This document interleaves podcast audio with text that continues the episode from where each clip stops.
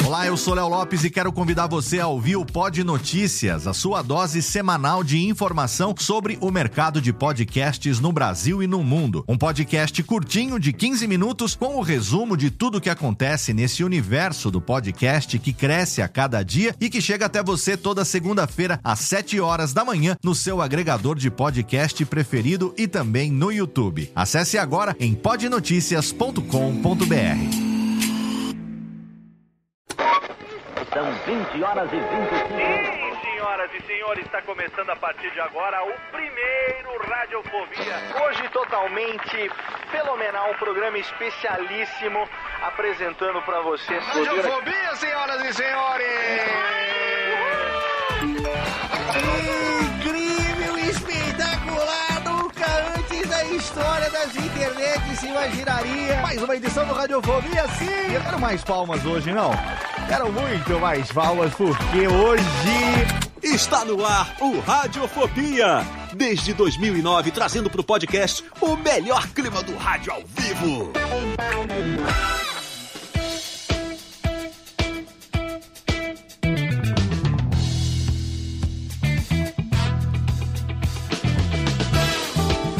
Saudações, ouvinte radiofobético! Eu sou Léo Lopes e está no ar mais uma edição do seu podcast em 2022. Agora chegamos ao mês de fevereiro, mais uma edição do seu Radiofobia. Aliás, sim, sim!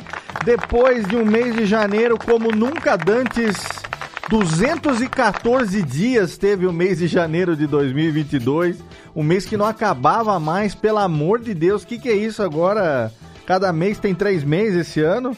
A gente chegou finalmente aqui a fevereiro, primeiro programa gravado este ano aqui. Estamos de volta porque até o programa passado com o nosso querido Guilherme Briggs, nosso replay que foi gravado lá, acho que finalzinho de novembro, ainda ou dezembro de 2021, um ano que acabou graças ao nosso Senhor, mas também estamos começando esse de um jeito que sabe Deus o que, que vai rolar. Então nós estamos aqui exatamente para falar hoje com os nossos integrantes, sem convidadinhos de fora hoje, começando aquele programinha maroto, aquele programa belezinha, para a gente falar hoje sobre constrangimentos, uma pauta que foi pensada baseada numa experiência recente que eu vivi, que eu vou contar para você daqui a alguns instantes. Mas antes eu quero apresentar aqui cada um da, dos nossos membros da mesa, começando pela menina que, pela lista que ela escreveu na nossa pauta aqui, olha como ela, além de colecionar melissinha, melissas e de colecionar hominhos, ela coleciona também constrangimentos. Menina Jéssica, olá. Sou uma pessoa que gosta de ter vasto repertório em qualquer aspecto, né? As pessoas me chamam, eu tenho o que oferecer, não é verdade? Tudo indica que consegue, hein? Pelo jeito. Tem um É, o meu mais talento. recente constrangimento é ter pegado Covid. Né? Nossa Mas senhora, mas aí já não é constrangimento, viu? Já? Aí já é, infelizmente, é lugar comum no nosso planeta Ah, no atual olha. momento. E você tá bem já? Já tá 100%? Todo mundo aqui em casa, ainda bem. Todo Os mundo pegou? Os três pegaram pegaram? Todo mundo já recuperou. Mas pegaram naquela, né? Devidamente vacinados, imunizados e... Sim, sim. Eu com- fui a que ficou um pouquinho pior, assim, tive febre, mas os outros ali Ah, mas, parecia uma rinite forte. mas bem longe de qualquer coisa que necessitasse de hospitalização. longe, longe, de- não, tudo muito Tá tranquilo. vendo? Então você aí que Né? tá ouvindo, querido ouvinte, você pode ser desocupado para ouvir-nos aqui, mas não seja imbecil. E se você. Se você não se vacinou, desliga. Desliga que nós não queremos papo com você. É, santa Negacionista vacina. não tem lugar aqui. E então, né? E também filhos, hein? Por falar em filhos, quero aqui também dizer que esse homem coleciona e colecionará constrangimentos pelo resto da sua vida, mas se tem uma alegria que ele passou recentemente foi ter vacinado as japinhas, menino japa, olá querido, parabéns! E aí, meus queridos, tudo bom? Você teve o constrangimento de levar pequenas tortinhas na cara no vídeo mais recente com as gêmeas. Sim, E- tive um constrangimento no posto de saúde de, de ser assim carinhosamente é, agraciado com as pessoas falando: não é melhor chamar a mãe das meninas, pai? Não tá rolando com você. Olha aí, eu achei tá que o vendo? perigo maior ia ser falar, mas peraí, essa aqui eu já vacinei. É, exato. Pô, a menina passar uma, passar a outra, uma ficar sem, a outra ficar com duas, né? Muito Nossa, bem. eu, eu entrei todo pimpão, rapaz. saí de lá, ó, olha o pai da- das arrozaceiras. Olha aí, tá vendo? O pai das, das, das, das marginal. Essas japinha marginal de São Bernardo do Campo. Muito bem, parabéns por ter vacinado nossas duas pequeninas. Eu tô aqui já também há alguns dias para vacinar meu pequeno Lorenzo. Não vacinei ainda porque a mãe dele levou ele para, para uma viagem aí de, de, de, de Rio de Janeiro e tal, ver família. E agora que está de volta, daqui a mais um ou dois dias, pequeno Lourenço também estará devidamente vacinado. Mas Graças por, a Deus. Graças a Deus. Mas por falar aqui em constrangimento também, nós temos um menino aqui que, é, num programa recente, final do ano passado, em algum momento, falou sobre o seu furuco no furico. Mas esse está longe de ser o seu único constrangimento. Então é claro que nós temos aqui a presença mais uma vez do menino Jennifer. Olá, queridão. Olá, Léo. Olá, queridos amigos. Olá, ouvinte. É, realmente, Léo. E além, além de, de passar tantos constrangimentos, eu fui um profeta, né? Porque no programa lá com, com a Aline Diniz e Michel Arouca, eu falei que se Deus quiser estaria morto. Quase, Não é? né? Ó, falamos Fiquei isso, hein? também na primeira semana. Falamos Mas aí, isso. como tava vacinadinho aí também, foi só. Foi só ali uns dois, três dias, fiquei meio ruimzinho. Nós já falamos isso mesmo, você falou isso mesmo. O primeiro programa do ano se Deus quiser, quando esse programa começar, terei morrido. e quase mesmo que foi pro saco. Ah, que isso. Mas sabe uma coisa, Léo? Agora eu tô passando vergonha no, no TikTok. Olha só. Ah, tô postando no- uns videozinhos lá, uns videozinhos Ah. de musiquinha, pá. Uns Ah. negocinhos assim. Mas você é jovem, você pode, Jeff. sou jovem, Constrangimento eu não seria, seria Se eu não fazer isso. faço, Se eu não faço 30 anos, Léo, olha aí. Jovem, jovem. tão jovem. Constrangi- Uma criança, uma é, criança. um Nossa pequeno. senhora. Ah, Com essa carinha de 15, pequeno imberbe ainda. Quando eu tiro a barba, eu pareço ter 12 anos. É bom de deixar, novo. Aí viu? o É Léo bom até já falou, ó, gente, eu não contratei uma criança, ele é de Não, maior. exato. Quando você, tira, quando você tira a barba, você paga meia no cinema, né? É, Sim. ele, o Jeff é assim, mas nós vamos falar dos constrangimentos do Jeff daqui a pouco e também vamos falar aqui dos constrangimentos do pequeno Macorde que está conosco mais uma vez. Léo Lopes, constrangimento vai ser se você gravar um programa sobre o Big Brother e não me convidar. Vamos Aí gravar, hein? vai ser um constrangimento. Vamos gravar, vamos. gravar em breve. Eu tô vendo aqui Tem se que esperar melhorar, porque tá muito ruim ainda. Então, Tá mas muito porque o que acontece? É, olha aí, então vamos começar aqui a pauta falando desse constrangimento. O constrangimento. Saudades Carol Conká. Cara, é, então, eu já não me lembro porque ela é antes da minha época. Eu, eu na verdade, eu tenho o meu um dos constrangimentos atuais, nem é o motivo do, da, dessa pauta ter surgido aqui, mas é um constrangimento que eu também devo reconhecer, porque ano passado, a essa hora, eu estava fazendo uma publicação mandando todos os fãs do Big Brother tomarem no meio dos seus respectivos cus. Ai, mas é muito bom cuspir pra cima. Há um né? ano atrás eu fiz Me uma lembro. postagem dessa e eu acho que eu tava semi-bêbado, alguma coisa, provavelmente. Eu acho que eu também tô pagando, né, porque meu fígado tá em ordem, mas meu estômago tá meio estragado.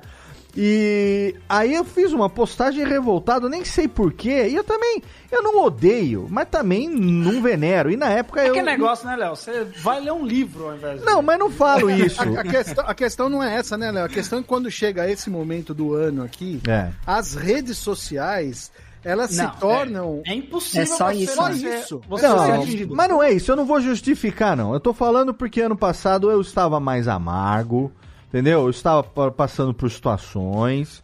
E aí o que acontece? Minha, minha, minha querida Natália, ela veio passar, ano passado, é, foi 2021, né? Então, ano passado ela veio aqui, passamos o ano novo aqui na minha casa. Depois ela foi embora, começou o BBB e obviamente não assisti, porque eu não acompanhava. Passou acho que um mês e meio, um mês e pouco mais ou menos. É, um mês. Ah, tá. Você tá falando de 2020 pra 2021, De né? 2020 para 21, exatamente. Ah, tá, beleza. 2020, exatamente. 2020 passamos o, o Réveillon aqui em casa, inclusive como não tinha vacina ainda, a gente não viu, não encontrou com ninguém. Eu fui o único cara da minha família, eu e meus filhos, que não fomos pra nada. Minha irmã Eu também. tava no núcleo com meus pais já, por conta da minha sobrinha e tal. E a gente ficou aqui. Bom, ela não, ela não pôde ficar muito tempo, foi embora. Voltou pra. Ela mora em São José, voltou pra São José. E começou o BBB, eu, eu não assisto, não assistia até então, assistia BBB. Aí ela veio, se não me engano, pro carnaval pra ficar aqui umas, umas duas semanas, quase duas, três semanas, não me lembro bem quanto tempo foi. E eu sei que ela acompanha o Big Brother, acompanhava o Big Brother, né? Acompanha ainda, mas enfim, ela com a irmã, trocando ideia e tal, não sei o quê.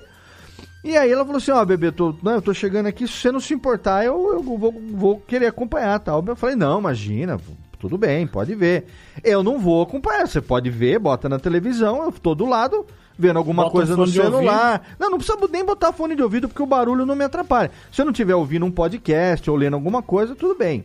Bom, mal sabia eu que seria impossível isso. Por quê? A gente tá namorando há quase três anos, mas a gente mora em cidades diferentes. Tá certo que os- o, o tempo que ela passa comigo aqui é cada vez maior. Que nem agora ela tá aqui ainda. Ela veio no dia 26 de dezembro e ainda não foi embora. Para minha felicidade, graças a Deus, está aqui comigo, né? Passando mais de um mês.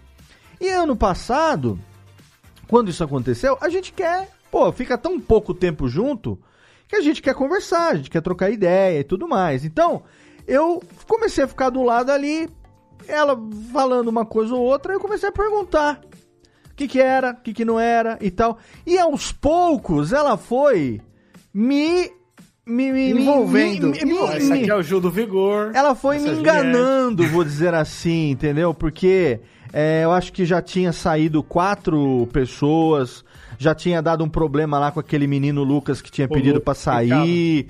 Eu acho, que, eu acho que a semana que eu vi, que eu comecei a ver, foi na eliminação da Carol Conká. Então eu não peguei aquela treta toda prévia, entendeu? Uhum. Eu não, não vi aquilo tudo acontecendo. Nossa, que foi maravilhoso. E aí depois eu comecei, ela, o tempo que ela ficou aqui, eu fui vendo. Então, tipo assim, eu tinha recém, é tipo duas semanas antes, feito aquela postagem mandando todo mundo a merda, que inclusive Aí você foi lá, escondeu, né? Deu deletou. não existe mais, não existe mais porque deu treta, inclusive Não, eu lembro. inclusive eu lembro que pass- várias pessoas que eu sigo. Tem, tem uma que regra, no, tem uma regra do- no Twitter do Big Brother que é assim: todos os nossos tweets sobre Big Brother têm validade de 24 horas. Não, Depois- mas eu não ia apagar, só que deu constrangimento com o cliente da empresa aqui. Ih, cliente veio tomar satisfações, entendeu? O cliente veio tomar satisfações por conta da minha rudeza, por conta da minha, da minha clara falta de, de educação, porque onde já se viu, se você tem é, milhões de pessoas no Brasil que acompanham, inclusive talvez o próprio cliente que, que falou, ao falar aquilo ali, eu estou ofendendo as milhões de pessoas. Respinga em um monte de gente. Entendeu? E não é, nem era minha intenção, acho que eu tava meio semi-bêbado e falei merda. Então, assim, o constrangimento é que é isso que o Jeff falou: você cuspiu pra cima, cai na cabeça, ou cai na onde der, né? E hoje o que acontece? Hoje eu sou a pessoa que tem 11 câmeras exclusivas, mais o mosaico no Globoplay.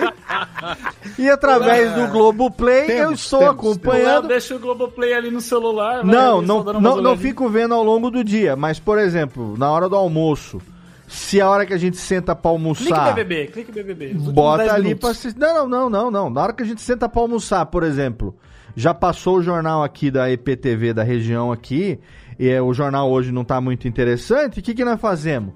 Nós vamos ali, bota no Globoplay, acompanha a casa, vê o que, que tá acontecendo, entendeu? Então, estamos aqui. Hoje eu estou, né, com o constrangimento. Não, não é constrangimento, porque já virou ah, um hábito e olha só. Eu virei Olha, um velho eu bebê graças a Deus, eu graças a Deus, desde do, de 2020, quando começou assim, que começou a ficar mais bombado, eu graças a Deus não passei nem perto de um livro. Porque assim, ó, eu só quero, eu só quero alienação. Mas eu entendo o que você fala, Léo, porque é realmente, esse é o momento em que a galera, é, é, tipo assim, quem tá assistindo é, é tanto um movimento na internet do que tá assistindo que você quer fazer parte da brincadeira, você quer É. entender um pouco os memes, as piadas e tal. Esse ano- Não tem como você não ser atingido. Aí é, é, rola, também não gostava, mas agora que a galera tá, tá entrando umas pessoas famosas que tem muito pra perder, É, entendeu? então. O negócio fica mais interessante. Apesar que eu tô achando até agora meio fraquinho esse desse ano. Então, esse Eu ano, esse ano o que aconteceu foi que é o seguinte, o meu querido amigo, nosso querido amigo Ed Gama, que é um BBBzeiro de marca maior, soube fazer uma, uma expectativa gigantesca no Instagram dele de que talvez ele tivesse entrando Ele no tivesse. Big Brother, porque ele ficou tipo duas semanas sem postar nada. Ele tava postando Cara. vídeo falando de Big Brother, dando a impressão que é tipo um admin que tá postando como se ele tivesse é, já Confinado. confinado num hotel, numa pré-entrada e tal. Quando a gente foi ver, na verdade, tudo era uma grande brincadeira. Ele entrou pro Porta dos Fundos e hoje tá lá, continua com o seu stories tracejado, como manda a tradição. E, mas eu, eu fiquei, "Cara, será que o Ed vai entrar? E eu ficava falando com a Ná. Eu falava assim, Ná, se o Só Ed, falta, né, se ele não Isso seria entrar, da hora demais. se ele não entrar, ele tá planejando alguma coisa. E dito e feito, tinha realmente alguma coisa. é. Aí essa expectativa do Ed entra ou não entra, me criou uma expectativa de o que quem que ia acontecer, entendeu? E aí, enfim, tá aqui hoje, né?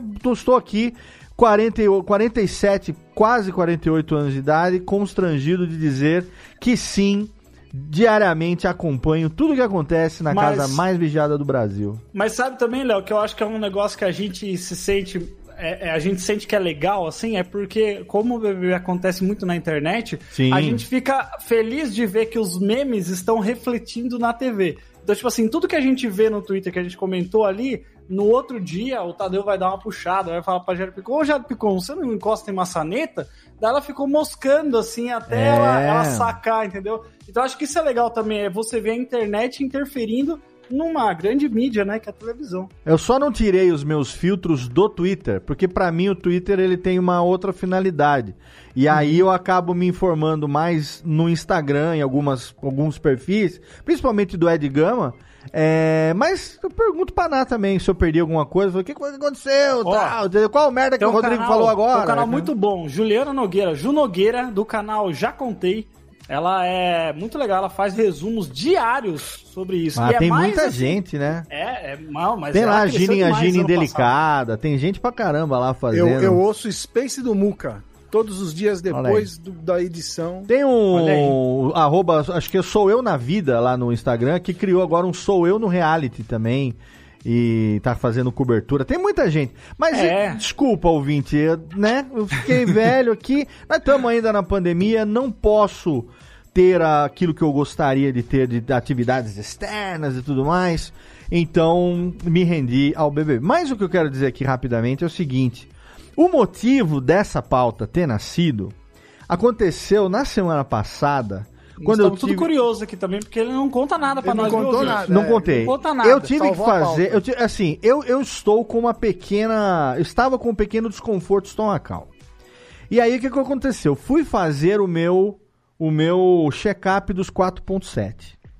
Geral, cardiologista, urologista e gastro, gastro, gastrologista, ga, gastro. Entero- gastroenterologista, exatamente.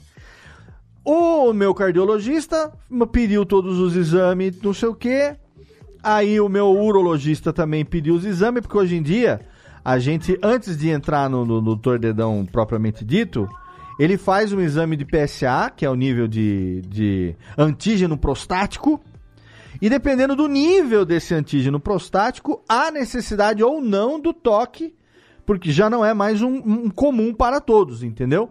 Então, se o nível de PSA no sangue está muito alto, pode ser que a sua próstata esteja, esteja inchada e aí ele vai faz o exame de toque, tem certeza disso. Nada contra, já fiz no passado, antes de fazer o PSA, quando a tecnologia ainda era arcaica, ou que, que eu tenho 40, eu tenho 47, Fizemos, fizemos. hoje eu tenho 4 pontos, eu tenho- já tive 47 anos atrás, então já é um hábito de um, um, um senhor, né? Um quarentão, um quarentão. quarentão aí, quase cinquentão, mas que procura conservar aí o mínimo da saúde possível.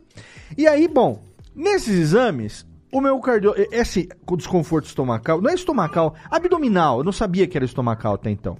Desconforto abdominal, o meu, um dos médicos pediu para eu fazer um, um ultrassom é, abdominal total. Ultrassom abdominal total, ultrassom é o mesmo ultrassom de, de gravidez. Né? O médico vai besuntar sua barriga com aquele gel delícia. E- Gelado. Gelado. E vai ficar passando a maquininha do ultrassom e ele fica medindo o tamanho de baço, tamanho de rim, tamanho de, de veia cava, aorta, não sei o que e tal.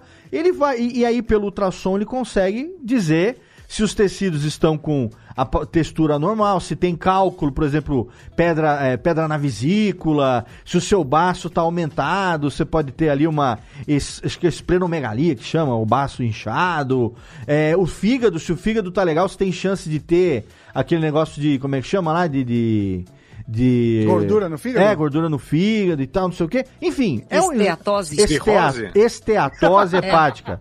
Cirrose. Esteatose, Cirrose é, cirro- não é. ainda, Thiago, pelo amor de É Deus. um, no- é- é- é um nome. É um nome. é- A esteatose é a cirrose, né? Só que tem a alcoólica e a não alcoólica. Esteatose é, é a gor- gordura, de gordura, não de goró. É. Então, enfim, eu vou fazer o exame. Aí o que acontece?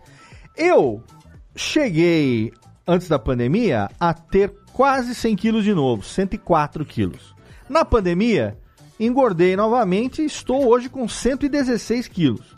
Então eu ganhei 12 quilos na pandemia e estou aqui na tentativa de diminuir. Ou seja, eu sou do tamanho de uma jamanta né? Eu tenho 1,70 e quase 1,80 e sou grande, então, puta, sou gigante. Então, vou fazer aquele exame.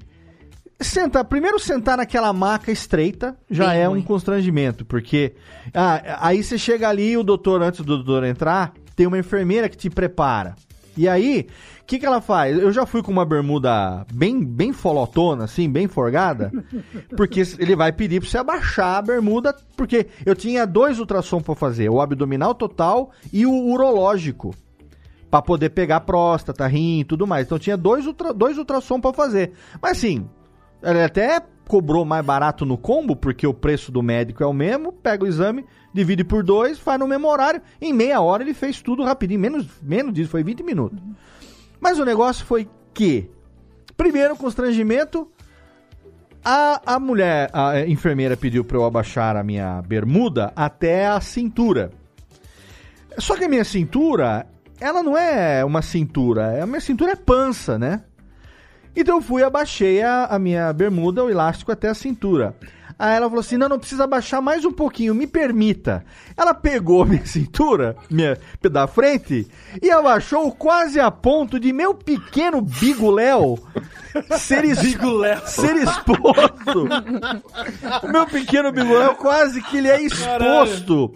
De uma maneira assim, a ponto de eu ter que colocar a mão na frente para dizer, ups, né? Quase que escapa. Calma, gente, que fome é essa? Não, por favor. E ali eu já jantei fiquei. ainda. Eu já fiquei semi-exposto ali. É uma exposição, né? Você nunca tinha feito abdômen total, Léo? Abdominal total, eu tinha feito. Eu acho que eu fi- tinha feito há uns três anos por conta de uma hérnia umbilical. É, mas eu acho que não com esse médico, foi num outro, num outro consultório. Mas eu não me lembro jeito. daquela experiência. Eu sei que dessa daqui a experiência foi que a maca era muito estreita, a enfermeira quase arrancou minha calça na hora de botar na posição. E aí tudo bem. O médico veio, o Dr. Fábio Dix, aqui, ah, né, conhecido e tal, foi ele que fez. Que nome sugestivo, Fábio Dix. Fábio- Por quê? Qual é a pegada aqui? É o Dix. Fábio Dick. Dick. Dick? Dick. Pinto. Dick é pinto em Ah, Aquela putz, eu nem peguei. Ah. Não, é Dick, é Dix, É Dix é, com X. é DX, Léo tá é. hoje, Não, tá tô lentaço. É D, tô, tamo voltando agora da- da- do período de recesso de gravação, desculpa. gente. Mas é Dix DX, A clínica Fábio Dix. Dix com X também é uma Ai, das mais. Não tem vexame nenhum, né? Mas Não. é uma das mais famosas aqui de, de Santa Maria. Ele é o Fábio Então, Dix de Santos aqui. Aqui a clínica chama De Santos, na verdade.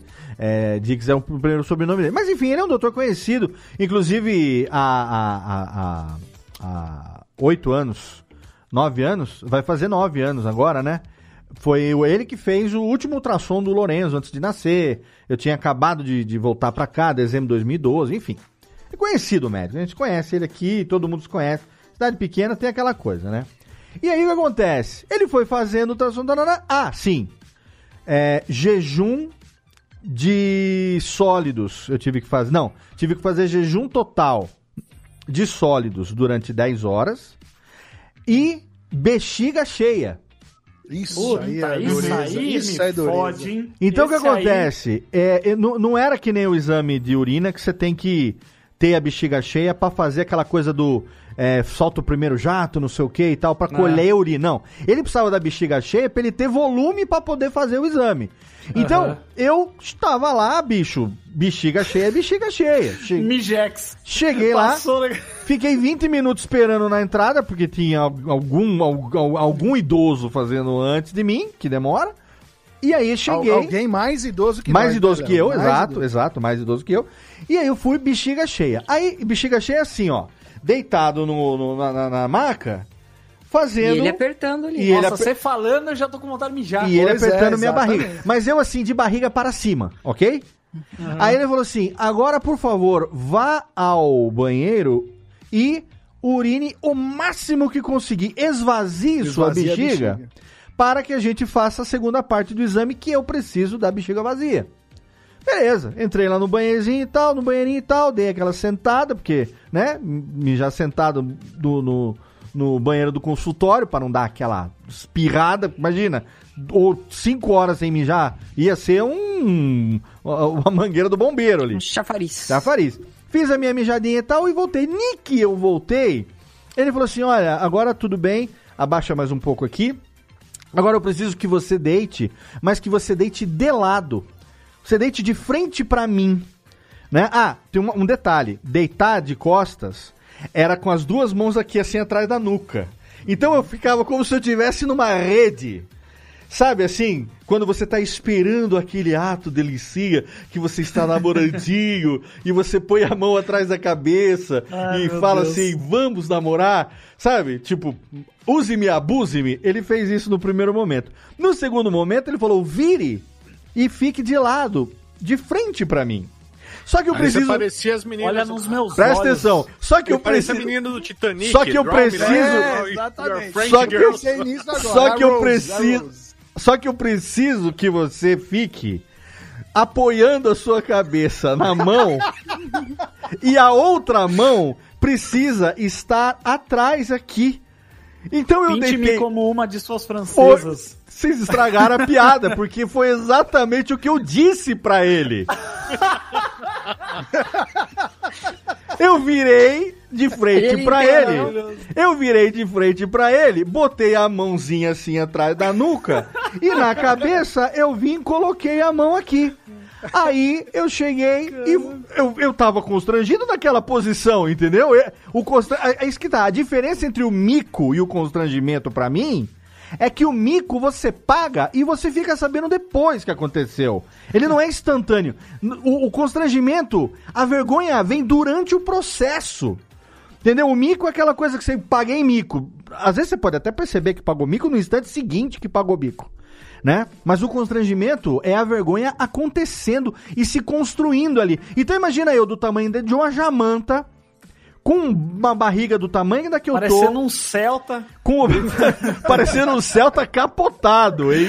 Que eu virei de lado assim, aquele capozão de frente e as tetas, que eu, né? Eu tenho teta, sou gordo, gordo tem teta.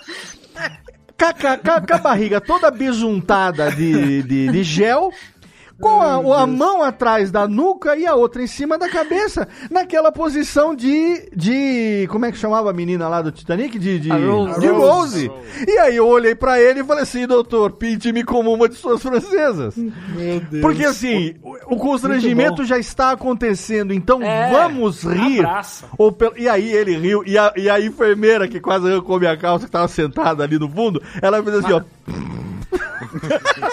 É muito Mas entenderam, então, porque o problema ainda é se a pessoa não entende Entenderam? a piada Eu falei, você tem doutor. o mico no Se Aí- aí- Leonardo ia ser ótimo. Aí né? o constrangimento é, massa. É, a- é aí, é aí que eu falo. é, Você falou do constrangimento e do mico, né? Eu acho que assim, o Aí vira constrangimento é quando as pessoas não entendem, não- você não tem com quem rir daquilo. É o cringe, é o cringe, hein?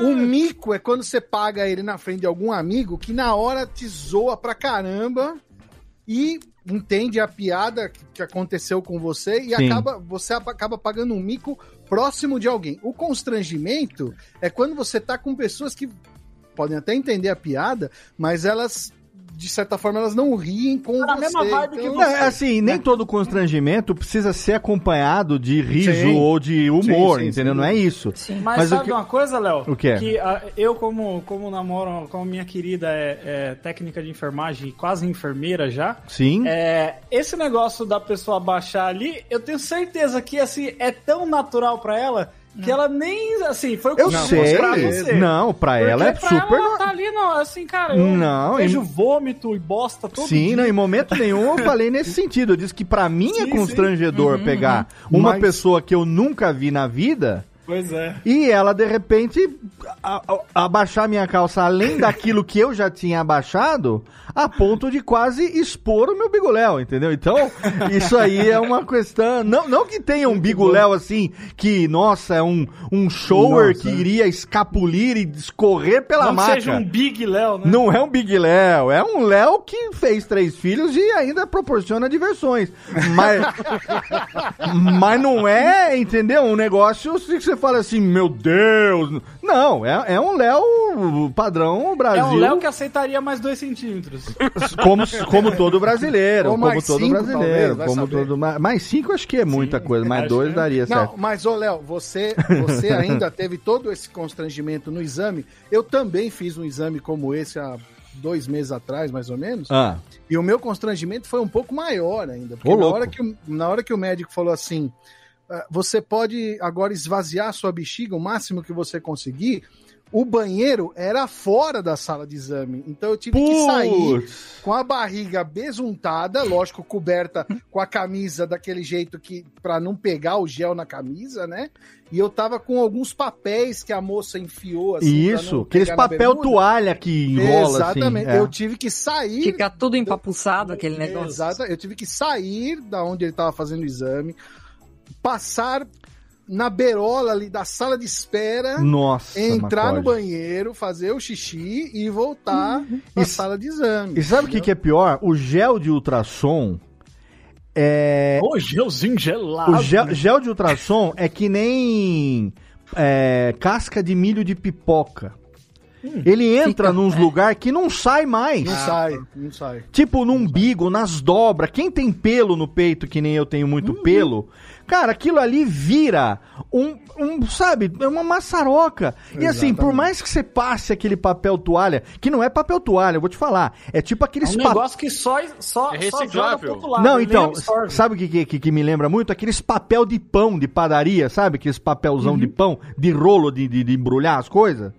E você vai passando aquilo ali, cara, chega em casa, você ainda passa a mão. Tem lugar que tem gel ainda. Aquilo, aquilo é capaz de esmerdear mais ainda o que já tá esmerdeado. Não absorve direito, né? Sabe, vocês Exato. estavam falando de, de, né, de constrangimento em médico, aí eu tava pensando, pô, será que eu tenho algum outro constrangimento em médico que não aquele que eu já contei aqui, todo mundo sabe a história do meu furico, Sim. foi maravilhosa.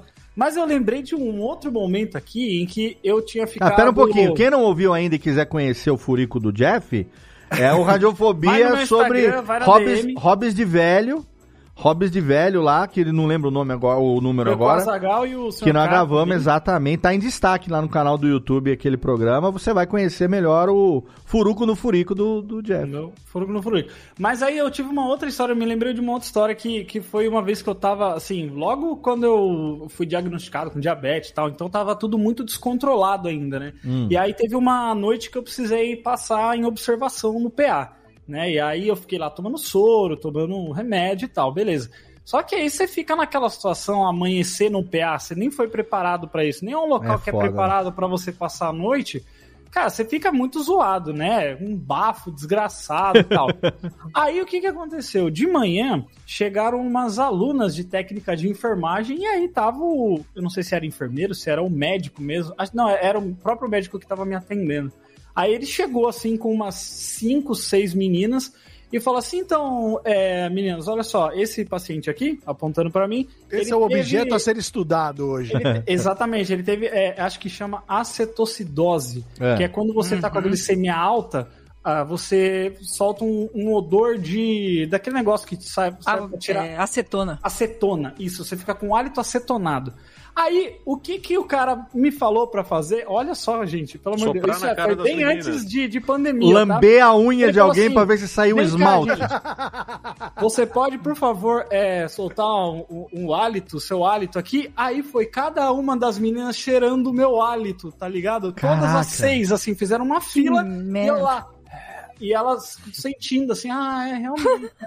É, é, e- de Aquele aroma do Caralho, campo. velho, eu tô sendo. um- Eu, eu nem sabia o que fazer, tá ligado? Eu- Sommelier de bafo, ela olhou assim e falou: hum, retrogosto de linguiça que eu sou do médico- almoço. Safra 88 esse daqui. É, O médico safra. me mandou fazer, eu falei, pô, doutor. Safra 91, então vai, né, Jeff? Safra Foi muito 92. estranho, cara. Foi muito estranho. Eu fiquei muito constrangido. Mas aí entra naquilo, né?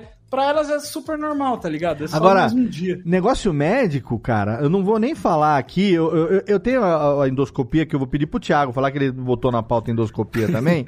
Eu nunca tinha é feito. muito bom. Nunca tinha feito endoscopia. Tive que fazer quinta-feira passada também. Eu tava Melhor cagado. da minha vida. E eu quero dizer agora que eu não vejo a hora de marcar o retorno no gastro pra saber se eu vou ter que fazer outra, porque propofalzinho delícia, hein? que dá. Nossa, o, melhor barato- o barato da é sua louco. vida. Não, agora, Melhor sono da agora eu vida. entendo o Michael Chambers, que Deus o tenha.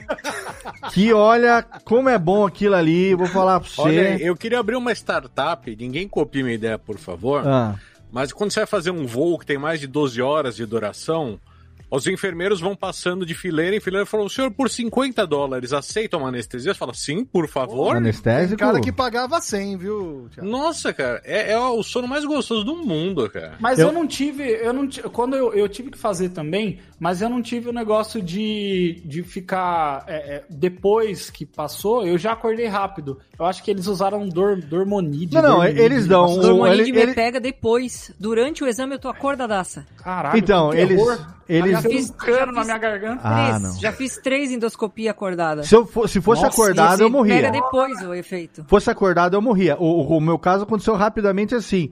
Cheguei, tava cagado, nunca tinha feito. Aí eu acabei caindo no médico que fez a cirurgia bariátrica da minha irmã e do meu cunhado. Então, falou, vai nele que é gente boa. Eu, muito gente boa mesmo, cara. Gente boa, mas vacila. Não vacilou, não, é gente boa mesmo. E me atendeu super bem, a Nath foi comigo, me acompanhando pra dirigir depois na volta, né? E só, não só pra isso, mas também pra ouvir o que o médico falou, porque eu não escutei quase nada. Exato, é. Eu fiz uma consulta mais endoscopia. Na verdade, o meu, o meu médico geral, meu cardiologista, pediu endoscopia pra ver se aquele desconforto que eu tava tendo seria ou não de estômago. Só que aí eu falei, bom, eu vou fazer o seguinte, eu vou marcar uma consulta também com, com o gastro, porque aí ele, ele faz endoscopia no próprio consultório e ele já. Entendeu? Como parte do Sai exame. completo, é, é. sai completo ali. E, puta, foi a melhor coisa que eu escolhi também. Mas assim, chegou, eu falei, doutor, eu só tenho medo de engasgar porque eu tenho refluxo. Foi um dos motivos do- da endoscopia, foi saber o negócio do refluxo. Eu falei, se eu tiver acordado, eu vou morrer. Eu, tanto que eu adiei seis meses esse exame de medo. Medo mesmo, cagaço. Aí ele falou assim: não, não, fica tranquilo, a gente vai botar um anestésico na sua língua e na sua garganta rapidinho, meio amarguinho, só pra dar uma amortecida. Ele falou assim: você gosta de pinga de jambu? Falou, mesmo esquema, vai dar aquela amortecida, falei, ah, gostei já. Vai dar aquela amortecidinha. E aí nós vamos in- in- in- é, injetar um negocinho no seu sangue, você vai apagar. Você vai sentir uma tonturinha e vai apagar. E depois, quando tiver acabado o exame, a gente vai injetar um que vai reverter e você vai acordar. É simples assim. Falei, pô, beleza, e fui cagado, cara. A Nath segurava na minha mão, eu tava com a mão gelada. Aí eu eu, acho dei. que o pior momento é na hora que eles colocam aquele negócio na sua boca e fala, relaxa. Velho, tô parecendo um cachorro. Não, não, mas então, aí é que tá. Ela deu pra, botou o anestésico, falou pra eu deitar de lado, só que foi do lado contrário do, do, do, do, do outro doutor, porque acho que pro estômago é melhor que você deite do lado esquerdo, Uhum. por causa do- da curva do, do negócio e tal.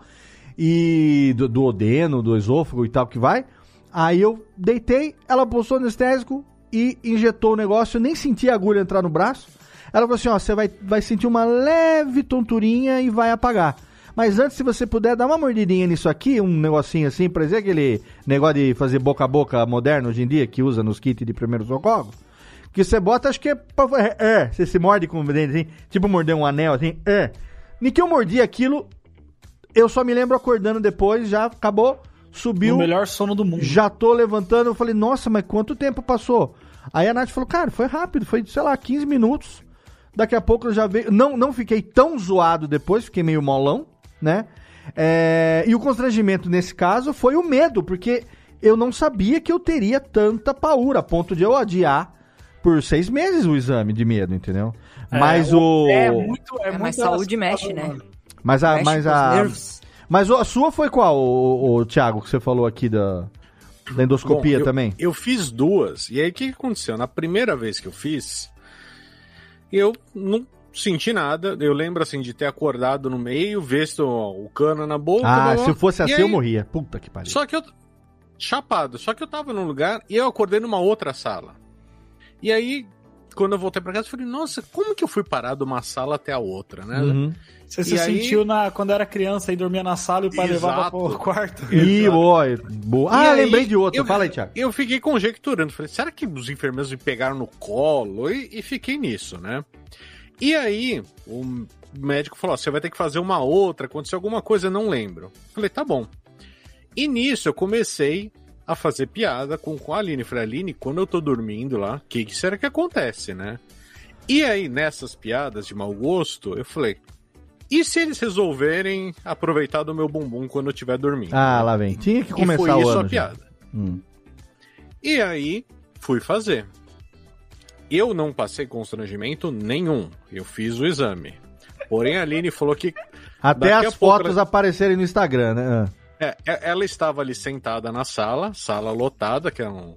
Era tipo um laboratório um Delbone, esses que são cheio de gente, né? Ah, ah. E falou que apareceu eu babado, apoiado em duas enfermeiras. E aí ela falou assim: quem que é o acompanhante do senhor Tiago? Quando ela levantou a mão, ela falou que eu dei um grito assim, falei, Aline! Acho que comeram minha bunda! Acho que me comeram aqui! E ela falou que ela ficou roxa porque a sala inteira de, de operações Cara, meu pai fala muita bobagem quando Começou tá a dar risada.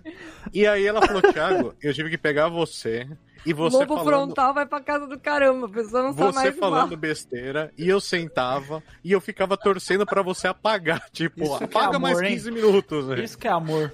Mas foi muito bom, porque eu lembro que eu voltei pra casa e assim, eu abri o olho e tava passando Ana Maria Braga. Aí eu dava uma piscada no olho, tava no Globo Esporte. Eu falei, nossa, mas o que aconteceu? Eu piscava o olho, Jornal da tarde. Nacional. Pisquei o olho, tava no Malhação. Falei, não é possível, cara. Mas Caralho, que repetiria animal. 100%, cara. Eu passei por uma situação parecida quando em 2019 eu fui fazer uma safenectomia dupla. Eu tirei a veia safena das duas pernas por um exame, por um problema de varize crítico que eu tinha. Então a, a veia safena, gente, a ponte não tem nada a ver com coração, tá? Ouvinte jovem que eventualmente não saiba, a ponte de safena que se põe no coração quando a pessoa tem problema é exatamente tirar um pedaço dessa veia da perna e fazer uma ponte de safena no coração. Não foi o que eu fiz. Eu tirei o- a matéria-prima da ponte, que é a veia que vai da virilha até o tornozelo, das duas pernas, por conta de varize. E essa cirurgia, por conta do meu peso e da minha, enfim, né, idade e tudo mais, é, teve que ser feita com anestesia de elefante, né? Então teve uma anestesia inicial, que era uma anestesia é, que dá pra você ir dormindo e ir se ficando mole e tal. Aí chega o anestesista e o anestesista ele dá aquela peridural, que é a, aquela anestesia que dá em gestante mesmo, quando vai, vai né? Na coluna, Na né? coluna, dá lá na base da coluna pra você não sentir da, da, da cintura pra baixo. Mas você não. é- Aqui é forte o negócio. E porque, né, vai arrancar a principal canal de irrigação sanguínea das suas duas pernas, né? E aí, eu me lembro de eu sentado. Aí tem. Puta, eu não vou entrar em detalhes, mas tem aquela coisa do ficar pelado com aquela roupinha aberta atrás, sabe? A Que bunda fica- de fora. A bunda de fora. É, você ter que fazer a, fazer a depilação ali da sua virilha, porque a, a- a cirurgia, se você for ver no, no, no Google como é que é, no YouTube como é que é, enfia. É basicamente o seguinte: enfia um arame pela sua, ve, pela sua veia safena pela virilha e vai até o tornozelo. Chega lá no tornozelo, ele amarra. É tipo um puxa pu- passa-fio de, de, de conduíte. Vai, amarra lá no coisinho e puxa de volta e puxa arrancando. É assim que funciona. Só isso. Só isso, pelo, pelo, pelo comprimento da sua perna. Né? Se você anda Hickman, tipo, é abrir o tatuzão do metrô, linha, linha amarela do metrô de São Paulo, um negócio assim. E, puta, um negócio agressivo. E aí eu lembro de eu tomando a primeira injeção de apagar e depois eu já lembro no quarto, deitado na cama.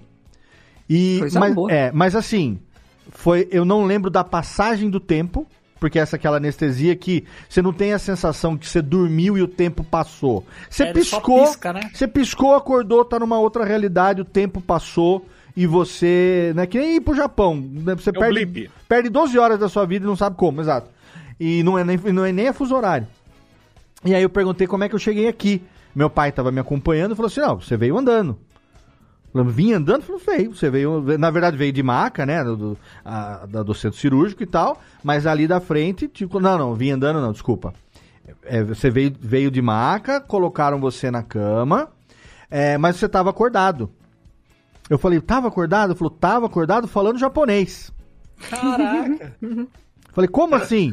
Falou assim. Ele falou, você já ligou pra sua mãe, você já ligou pra Natália, você já falou com seus filhos, tava dando palestra em japonês aqui e já passou, mas já faz mais de meia hora que você tá aqui no quarto. Muito bom. E deixa quando o médico vier pra ele contar pra você como é que foi lá na sala de cirurgia. Aí o doutor Bruno veio, eu falei, "Ei, doutor, tudo bem? Deu muito trabalho? Ele falou assim, mas que trabalho nada, nós rimos pra cacete lá. Porque é ele com a esposa, que são os cirurgiões, os, os dois fazem, operam juntos, né? É, e aí tem o anes- anestesista e tal, a assistente. Ele falou, enquanto fazia o efeito da anestesia inicial até chegar o anestesista pra dar a peridural, você entrou naquele estado como se você modo tiver stand-up, modo stand-up. Não, mas é, é como- sabe como você, você já- não sei se vocês já passaram por essa experiência ou não. Stand-up não stand-by. Stand-by, de você, de você beber tanto que você faz coisas que você não lembra e no dia seguinte alguém tem que dizer o que, que você fez, né? É. Eu, eu, eu, eu, por exemplo, na época que eu tava estudando fora daqui, eu já acordei uma vez com o travesseiro dentro do balde e eu dormindo em cima do saco de vômito. Já passei por isso, não sabia como tinha chegado na cama sequer, né? E aí não foi constrangimento, porque realmente todo mundo ali ficou pra lá de Bagdá. Mas aí o, o doutor falou que não, nossa, foi muito engraçado. Você ficou contando os negócios do- dos, dos programas que você faz. E da- da- da- das, das coisas, co- e imitou não sei quem e tal. Fala pra caralho! Falei, é, doutor, sou eu mesmo. Por, mais, por pior que eu esteja na anestesia, não deixo de ser eu mesmo, cara. E aí foi o que aconteceu. Que da Eu, eu gostei muito da, da história que o, que o Azagal tá contando quando eles fizeram a bariátrica. É. Que o jovem nerd tava no quarto e tava uma poça de mijo no chão. Ele falava pro pessoal: Olha, alguém, alguém me derrubou alguma coisa aqui no chão. E eu, eu tive uma experiência legal também que foi. Meu avô teve que operar no hospital público e aí eles pedem que vocês consigam 20, 30 doadores de sangue, né? É, né? Então a gente falou, vamos, vamos lá doar sangue. E fui eu com a Aline num, num sábado de tarde, né? E a gente tá doando sangue, veio as enfermeiras falou: vocês têm problema em doar algum. Eu falei, não, imagina, a gente é doador, a gente faz isso sempre, né? Ela falou, nossa, hoje de manhã veio um casal aqui, um senhor japonês e uma senhora. Nossa, mas desmaiou e passou mal, deu chilique. E eu fiquei falando, não, não tem problema com a gente. Aqui a gente é um casal diferente. Ela foi, a gente fez a doação, tudo beleza.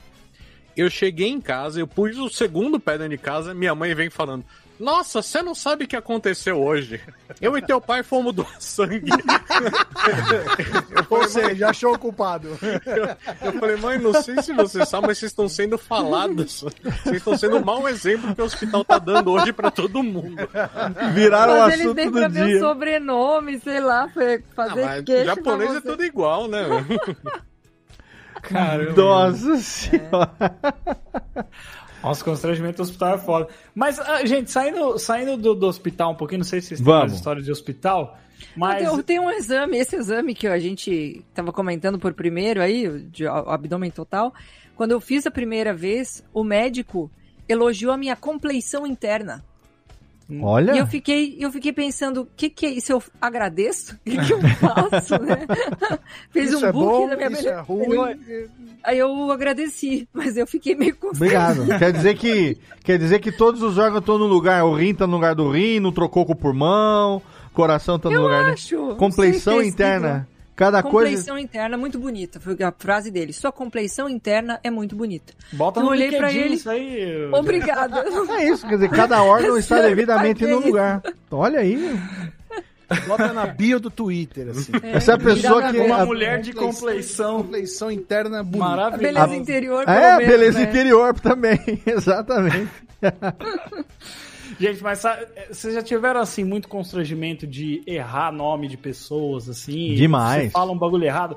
Eu acho que uma das... Eu tava, a gente tava conversando no, antes de começar aqui, né? Que quando a gente é mais jovenzinho, criança e tal, qualquer coisa constrange a gente, né? Tipo, um negócio muito básico, a gente fica super constrangido.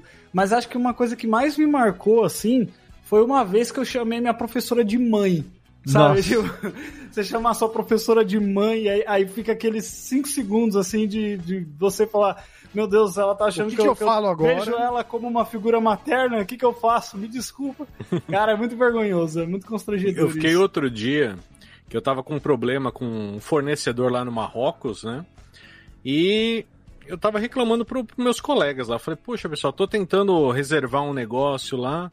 E, meu, o Alex não, não me ajuda, esse o representante do negócio, dos caras aqui no Brasil. Falei, puta, meu cara de má vontade, bababá. E aí alguém falou, ó, fala com o Roberto. O... Fala do, do Alex, do problema que você tá tendo pro Roberto. Eu falei, tá bom. O Roberto era um colega de trabalho meu. Certo. Sentei lá na mesa dele, falei, e aí, Roberto, tudo bom? Ele, tudo. Falei, cara, eu tô tendo problema com o Alexandre, bababá, e comecei a falar pra ele, né? Falei, puta, meu cara é má vontade da porra, cara. Eu tô querendo fazer uma puta venda. É irmão dele. Descasquei. Aí, depois ele falou assim: Ah, hoje de noite eu falo pra ele. Eu falei: Você fala pra ele hoje de noite? Por quê? Você vai ter uma call com ele? Vai, vai encontrar com ele? Ele falou: falou Não, o Alex é, é meu marido. E eu não sabia. Caralho. Porque pra mim, eu- o cara era Alexandre e o marido dele era Alex. E eu nunca soube que eram as mesmas pessoas. Ainda bem que você não falou aquele filho da puta. É. Claro que falei. Ai, Tudo que eu tinha que reclamar, eu reclamei. ai. Eu- hoje, Caralho, Thiago. Ho- Hoje eu sou mais amigo do Alex do que do Roberto. Ah, Mas é- essa é a história que eles sempre falam. Nossa, eu sempre lembro o dia que você reclamou de mim, achando que existia um Alexandre e um Alex. cara, eu passei por uma Caraca. situação parecida com É? essa há uns 15 anos, mais, não, não, muito mais, muito mais. Eu tava na igreja ainda e, e na época é, trabalhava num departamento que tinha, tinha uma sala, é, tinha a sala do, do responsável, tinha a sala de um sensei que nunca ficava lá, que ele morava, ficava viajando por países, tinha a menina da contabilidade, tinha uma janela e do lado tinha a minha sala. É, e assim, ali a gente tinha horário de almoço, todo mundo saía para almoçar mais ou menos no mesmo horário. É, essa menina tinha o hábito de sair sempre no mesmo horário. E essa menina tava dando problema, tava, sabe, embaçando com coisinha de nada. Tava criando problema, como se o negócio fosse dela e tal. E eu tava com o saco cheio, cara. E aí, um dia um amigo meu foi lá, e aí conversa vai, conversa vem, tá no horário do almoço, né? E aí, como é que estão as coisas e tal? Puta, aí eu falei, bom, tamo aí, vou falar, tamo aqui conversando, tem ninguém aqui, todo mundo foi almoçar. E descasquei a menina. Ah, puta que pariu, essa menina, tararé, vai lá, lá, falei pra caralho, não sei o que, janela aberta, calor, São Paulo e tal. Na época fumava, podia fumar dentro da sala, nós dois fumando, janela aberta e tal, não sei o que tem. Niki, a gente acaba, falou, ah, vamos nós agora almoçar, que tá, né, daqui a 15 minutos fecha o refeitório e tal. Quando a gente passa na porta, a porta da sala dela aberta, ela estava sentada na mesa dela. Ela ficou o tempo todo, ela não tinha ido almoçar aquele dia. caralho. Acho que ela levou marmita, levou quentinha, qualquer coisa assim e tal, e não almoçou. E eu, durante os 20 minutos que eu falei mal dela ali, ela Fez um estava. podcast. Ela estava do lado, na sala dela, ouvindo tudo. E eu não sei até hoje, porque nunca mais Meu falou a Deus. respeito daquilo. É, às Se- vezes é bom. Se ela acha que eu falei sabendo que ela estava lá pra ouvir, que não era verdade, eu falei achando que ela não estivesse lá. E na hora, vocês não imaginam, na hora que eu passei na escada, que tinha uma escada, Nossa, era um velho. sobrado. A hora que eu vou, que eu, que, que, que eu vou dar o primeiro passo fora da minha sala, do lado direito tem a, a porta da sala dela aberta, ela atrás fazendo contabilidade, sei lá o quê, que ela tava quieta, né? E eu quase que o trupico pi- caio na escada de, de, de- com- sabe quando dá aquela, eu falei, ih, acho que não devia ter A, a pergunta que não quer calar é, Léo, depois disso ela melhorou ou não? Nada, nunca melhorou. Saí de lá, continuou a mesma coisa. Então ou ela não ouviu ou ela é uma filha da puta mesmo. Ô, Léo, sabe que você tava falando de coisa de igreja? Eu lembrei de uma história constrangedora da minha época de igreja também. É. Quem não sabe, eu. Cuidado, tem coisa que não pode falar, Jeff. Não, não, essa pode, essa pode. Foi, tinha uma época quando eu tinha, sei lá, uns 14, 15 Não é anos. católica, pode falar, tá tudo bem. Quando, é, quando eu tinha uns 14, 15 anos, a gente. Eu era evangélico, né? Eu era evangélico desde que nasci, assim, até os 22 eu fui. E aí, é, quando eu tinha uns 15 anos, a nossa igreja tinha um programa de rádio numa, numa rádio lá do, do- de um bairro daqui de Sorocaba. Aham. E aí eu comecei aí, eu sempre gostei, né? Sempre fui ratinho de estúdio e tal, desde pequeno gostava de. Eu já tocava na igreja e tal. Aí o meu cunhado me levou, aí eu comecei a trocar ideia com o cara lá da rádio e tal. Ele foi me mostrando como fazer as coisas.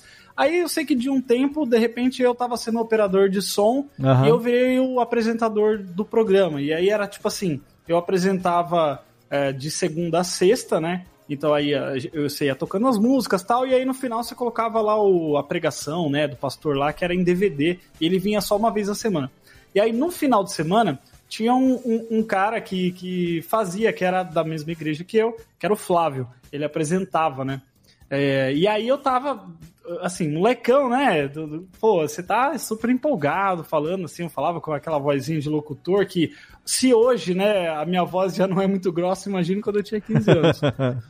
E aí, é, é tipo assim, eu- ele era muito amigo meu, assim, sabe? E aí eu, a gente tava, eu tava falando que- é, sobre ele e tal. E eu quis usar uma. Eu ia falar que ah, o, o Flávio, o irmão Flávio, vai apresentar o programa no fim de semana, né? E eu quis usar uma palavra é, para falar dele que eu achava que significava uma pessoa ilustre, né? Aí eu tô falando lá e falo assim, aí o nosso saudoso irmão Flávio, ele vai apresentar o programa é, no fim de semana. E é, ele... eu achava que saudoso significava uma pessoa ilustre, uma pessoa, né? Uma Que pessoa de vocês or- estavam sentindo uma falta pessoa repente. de órgãos internos, né? Bem, bem, que bem delineados. Bem ajeitados. É. É, ainda bem que não era afinado, né? Um cara, meu, que- Caralho, que, eu afim falei de fazer alguma coisa, né? Saudoso irmão Flávio, é, maravilhoso esse irmão e tal. Aí no que eu chego, Niki, né? Quando no que eu chego em casa, meu pai ele sempre ouvia os, os programas, né? Ele sempre acompanhava e tal. No que eu chego em casa, meu pai tá rindo assim. cara. Meu Você pai tá matou o rindo. irmão. E eu falei assim. Irmão "Foi, Flávio pai?" Aí morreu, ele falou, querido. Ó, você falou um negócio errado lá hoje no programa, hein? Eu falei o quê? É, você falou que o irmão Flávio morreu. Aí eu falei, o quê? Como assim, cara? Ele é, saudoso significa a pessoa que morreu, que você tem saudade. Eu falei, nossa, velho. Fiquei, nossa, super envergonhado e tal. Eu Cara, acho esse- que por sorte ele não tava ouvindo o programa nesse dia, mas eu acho que todo mundo ficou meio assim, caramba, o irmão morreu, ele não vai apresentar o programa no final de semana, sabe? Cara, foi, foi- era- esse, esse dia eu fiquei, nossa, aí eu comecei a tomar Se cuidado. fosse uma com as rádio palavras. espírita, ainda poderia, né? É, poderia ser boa. Ele vai vir, receberemos ele aqui Sim. no sábado, né? Você imagina Isso isso, vergonhoso, cara. imagina esse tipo de experiência em outro idioma. Eu acho que eu já contei no Radiofobia que eu tinha um amigo no seminário que era o Marcão. Lembra do Marcão? Contei a história do Marcão já. Marcão baiano, Marcão baiano, criado em Manaus, jeitão de manauara, carregador de caçoar de cacau, grande, cara, morenão e tal, assim. Moreno queimado de sol, ele é, é- é não de pele negra, mas de queimado de sol, assim, sabe? Da, da, de, de, de tomar sol desde pequeno e tal. E aí, cara, ele era gigante, o Marcão, meio lerdo, meio lerdão, gente boa, muito carinhoso, muito amoroso. Mas pra estudar japonês ele não era dos melhores. E aí, cara, teve duas experiências com o Marcão que foi muito engraçado. Uma foi ainda em São Paulo, quando a gente ainda estava começando a aprender japonês. É, E assim, a gente não conhecia ainda, né, os senseis, as pessoas e tal. E aí a gente queria impressionar. E era quando entrava no elevador com o sensei, a gente ficava meio envergonhado e tal. Aí ficava quieto. Aí se o sensei perguntasse alguma coisa, a gente tentava responder em japonês, né? Então uma vez aconteceu, eu entrei com o Marcão no elevador, desceu, e daqui a pouco ah, um reverendo entra, japonês, entra no, no- no elevador e percebe que nós somos seminarista novo, né? No, Tamo ali, na- na- chegamos na leva nova daquele ano e tal. E ele puxa papo em japonês com a gente. A gente tinha recém começado a estudar. Aí ele, ele fala, ele pergunta em japonês, ele fala assim, ó, não é wa, sabe, qual é o seu nome, né? Aí, um jeitão mais assim, mais rústico, né? Aí eu falei assim, ah, sensei, Leandro Tomoshimasu, né? Quer dizer, é um jeito de você ficar mais humilde, né? E fala assim, não, meu nome é Leandro. Ah, Leandro-san, hi, hi. Aí ele falou assim, o, o Maior, aí virou pro Marcão e falou assim, e você? Aí o Marcão virou e falou assim, Marcos Tomoimasu. Aí, Omoimasu quer dizer, eu acho que eu me chamo. Aí você, Marcos Tomoimasu. Aí você virou e falou assim, ah, você acha, não tem certeza do próprio nome não, é? Ele não entendeu nada. E eu também não sabia direito, né? Aí a gente saiu dali, fomos contar pra professora, ela falou assim, olha, Marcão, você acabou de falar que você acha que chama Marcos, não tem certeza não. Já ficou com fama de retardado já no primeiro encontro com o Sensei. E aí, assim, depois de dois anos estudando japonês, o Marcão conseguiu ser um dos caras que ganhou bolsa pra ir pro Japão. E foi pro Japão junto com a gente, sem quase falar nada de japonês. Mas ele tinha tirado do Noryoku Shiken lá do exame de proficiência, ele tirou o Yonki, o Sankyu, nível 4 nível 3, ganhou a bolsa e foi. Falava quase nada. E aí uma vez aconteceu uma história que eu já contei aqui, que foi quando teve o velório de um sensei no nosso alojamento. Que lá no Japão tem a tradição de fazer velório no- em casa ou no local de trabalho da pessoa. E aí, esse sensei morreu, a gente não chegou a conviver com ele, mas ele era uma Caralho, pessoa. não perdoa nem na morte, hein? Trabalho. É, Botar muito- no trabalho. É, mas é, é porque casas de velório são muito caras. Então, o local de trabalho cede, né? Se o cara não faz no- em casa. Porque tem um, um comércio no Japão que é o seguinte: é a funerária ela monta o velório com, com aquele negócio de peça montável e tal, não sei o quê. Monta o velório aonde você encomendar e é mais barato do que pagar o, o velório na o aluguel da- do- das horas da casa. É, né? tipo mesa de buffet infantil pra velório, é isso? Mais ou menos isso, é. Eles vão lá e montam. Mas Eu não vou contar a história que eu já contei em algum programa, mas nem vou lembrar qual que é, que é o fato de que o sensei morto passou a noite com a gente no alojamento. Ele, o corpo chegou, tipo, 5 horas da tarde e o velório ia começar às 8 da manhã do dia seguinte. Ou seja, o, o corpo ficou no alojamento, no, no- onde era a nossa sala de aula, montaram lá colocaram lá o, a urna com o sensei lá. E a orientação era que a gente tinha que é, passar a noite velando ele, fazendo coisas que ele gostava para que né, o espírito dele não se sentisse muito deslocado. Porque acabou de né, desencarnar, não tem muito ainda noção de que desencarnou ou não e tal. O que, que ele gostava? Ele gostava de fumar, jogar Majan e tomar cerveja. levaram para. A gente já tinha Majan e cigarro no alojamento, levaram umas três caixas de cerveja. Servimos uma cervejinha pra ele, deixamos na beira da urna ali. Passamos a noite jogando Majan, fumando, tomando cerveja, velando sem ser ele no alojamento. Mas isso não foi constrangimento, foi bem divertido até, tirando o fato que tinha uma pessoa morta do seu lado. Mas de manhã cedo veio o negócio, veio a funerária, 6 horas da manhã, montaram aquela coisa toda e tal. A gente foi, trocou de roupa, botou o terno, gravata preta, camisa branca e tal, não sei o que tem. E aí. Aí a gente foi lá pra entrada do alojamento, porque seminarista, cara, é, fazia de tudo na igreja. Mesmo no Japão, tipo mob, sabe? Mão de obra barata. A gente fazia de tudo. E aí, cara, a gente fez aquele corredorzinho polonês. Cada vez que entrava uma pessoa, a gente fazia aquela reverência, né?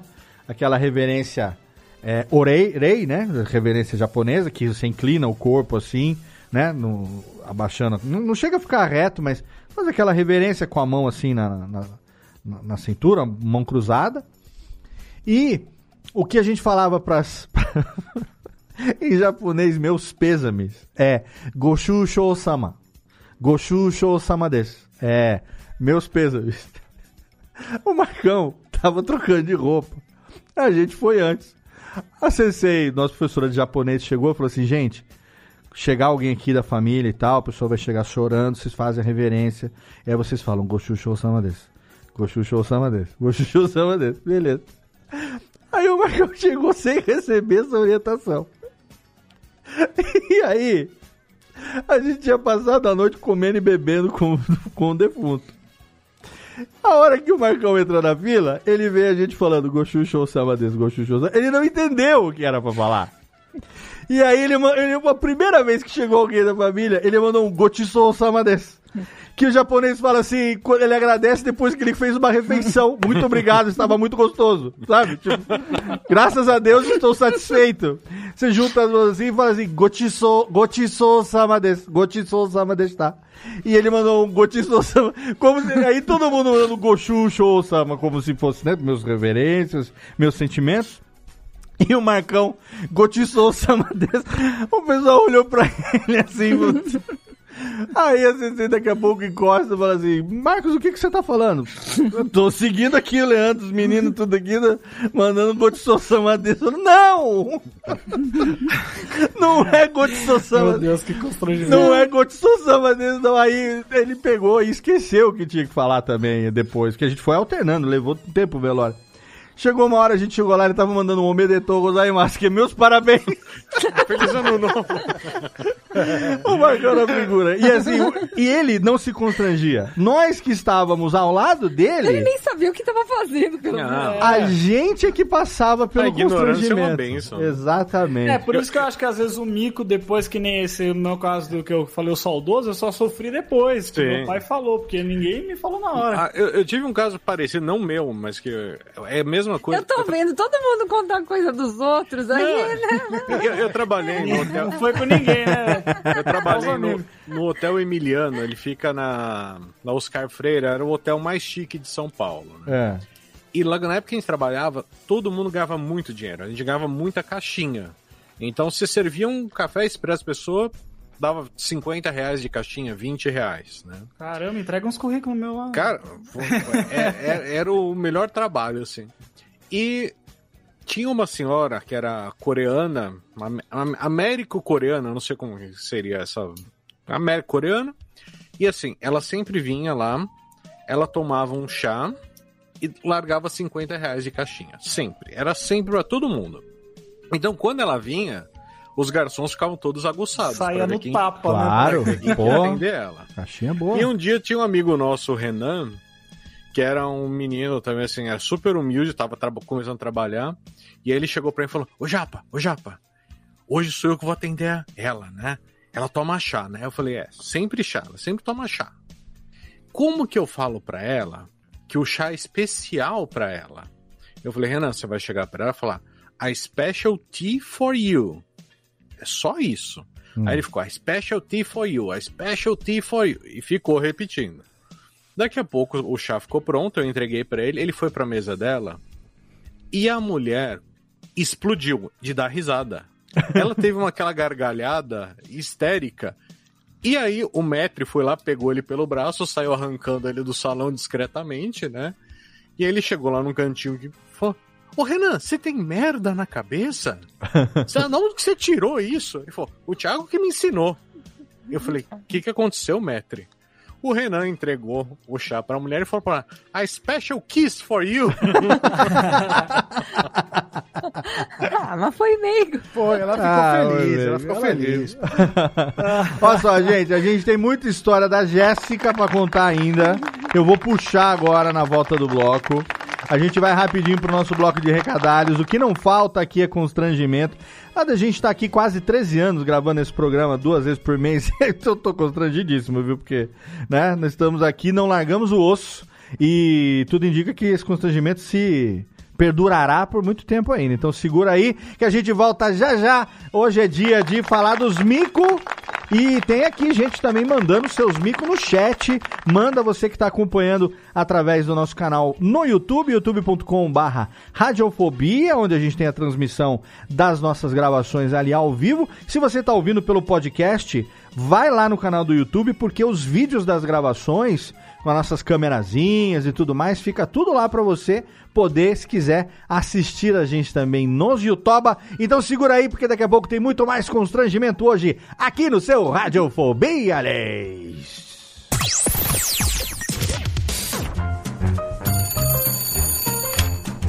Alô, Alô, é, é da rádio, é? é da Radiofobia, filho. Então, é que sabe que eu mando carta pro programa toda semana, tem uns 10 anos já, mas ninguém nunca leu as minhas cartas, rapaz. Carta, lindo, sério? Em pleno século XXI? E você ouve onde? No gramofone? Mas não tem nenhuma carta por aí, não, é? Ah, eu queria tanto ouvir o meu nome no programa. Tá, e qual é a sua graça? É Ostrogésilo, Ostrogésilo.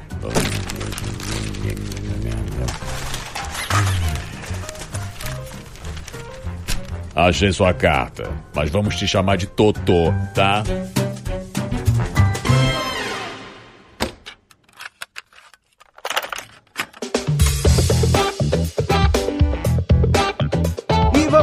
Rapidamente para a sessão de recadalhos desse nosso programinha hoje, totalmente constrangido a cada história. Se você quiser, você sabe que você pode compartilhar as suas histórias também com a gente, deixando o seu comentário lá no nosso site, radiofobia.com.br barra podcast, ou então manda também pelo Twitter, aquela quinta série delicinha, que a gente continua ativíssimo lá no arroba. Nesse nosso bloco de recadalhos aqui, eu quero, antes de mais nada, indicar para você a minha participaçãozinha marota no podcast dos amigos, sim. Fui convidado por Vidani para participar de um intervalinho extra do Pelada na Net e eu estive lá falando sobre aquela série delicinha que é Ted Laço. Se você não assistiu ainda, você pode ouvir o primeiro bloco do programa que a gente comenta Ted Laço sem spoilers, para que você sinta vontade também de assistir, porque é uma série muito legal. Se você, como eu, não curte futebol, não gosta de futebol e não quer assistir por alguma razão Ted Laço porque acha que futebol é o tema, não se preocupe, futebol não tem absolutamente nenhuma influência direta no âmago de Ted Laço. Futebol ali é uma cortina, é um pano de fundo, é uma desculpa para as coisas acontecerem. Vai por mim e escuta lá então, intervalinho extra, pelada na net 542, Ted Laço, futebol é vida, com o nosso querido príncipe lindo do futebol, moleque, é claro, príncipe Vidani, tem a minha participação e também dos queridos amigos Hugo Soares, você deve se lembrar do nosso querido Hugo Soares, dos bons tempos marotos ali de pauta livre news, o Mineirinho Hugo e também o nosso amigo Maidana, especialista em televisão e séries de TV, cada vez mais gabaritado. Estamos ali destilando as nossas duas horas exatamente de papo sobre Ted Laço, então tá lá a minha participação no intervalinho do Pelada na Net. Claro que eu não posso também de deixar de agradecer aqui e indicar para você o nosso parceiro de hospedagem, um dos melhores serviços de hospedagem do mundo, que vai fazer 12 anos de parceria com o Radiofobia Podcast Network. Você sabe, HostGator, estamos lá hospedados bonitinhos, todos os meus sites, Radiofobia Podcast Multimídia, a minha empresa está lá, a casa da minha empresa que está agora às vésperas de completar 10 anos de existência como pessoa jurídica, está ali devidamente hospedado em HostGator, Radiofobia Podcast Network em 1 de março, completando 13 anos de existência e desses 13 anos, 12 hospedada em HostGator, assim como o meu site cursodepodcast.com.br. Aguarde, o site está em manutenção, em breve teremos novidade para você, mas HostGator é sim nosso parceiro de altíssimo garbo e elegância, o nosso condomínio, para você ficar ali todo tranquilo e, é claro, sendo o nosso ouvinte, você tem direito a assinar com até 60% de desconto. Eu disse 60% de desconto em diversos tipos de plano de servidor dedicado, que é o nosso caso, servidor compartilhado, tem também VPS, tem para todos os tamanhos, para todos os projetos, com certeza tem um plano lá para você. Para você poder garantir esse desconto é muito fácil, é só você entrar no nosso site radiofobia.com.br/podcast vai lá no rodapé da página, tem um bannerzinho escrito hospedado por HostGator. Você clica nele ou então na postagem de qualquer episódio, você vai encontrar ali o super banner com o Snap, que é o jacarezinho, o mascote da HostGator. Clica ali, vai cair na nossa página dedicada e lá você vai poder assinar com até 60% de desconto o seu plano de hospedagem em HostGator. E é isso, tem mais um recadinho final que eu dou agora no comecinho do bloco, então eu deixo para você ouvir ali para não ser redundante nem repetitivo e assim evitar mais um constrangimento nesse episódio repleto de vergonhas não, são vergonhas alheias, né? São vergonha de cada um. Com certeza você tem as suas também. Então espero que você esteja se divertindo e continue rindo com as nossas histórias constrangedoras nesse seu episódio raiz do seu Radiofobia, aliás. Olha bem, olha bem, conhece. Radiofobia, radiofobia.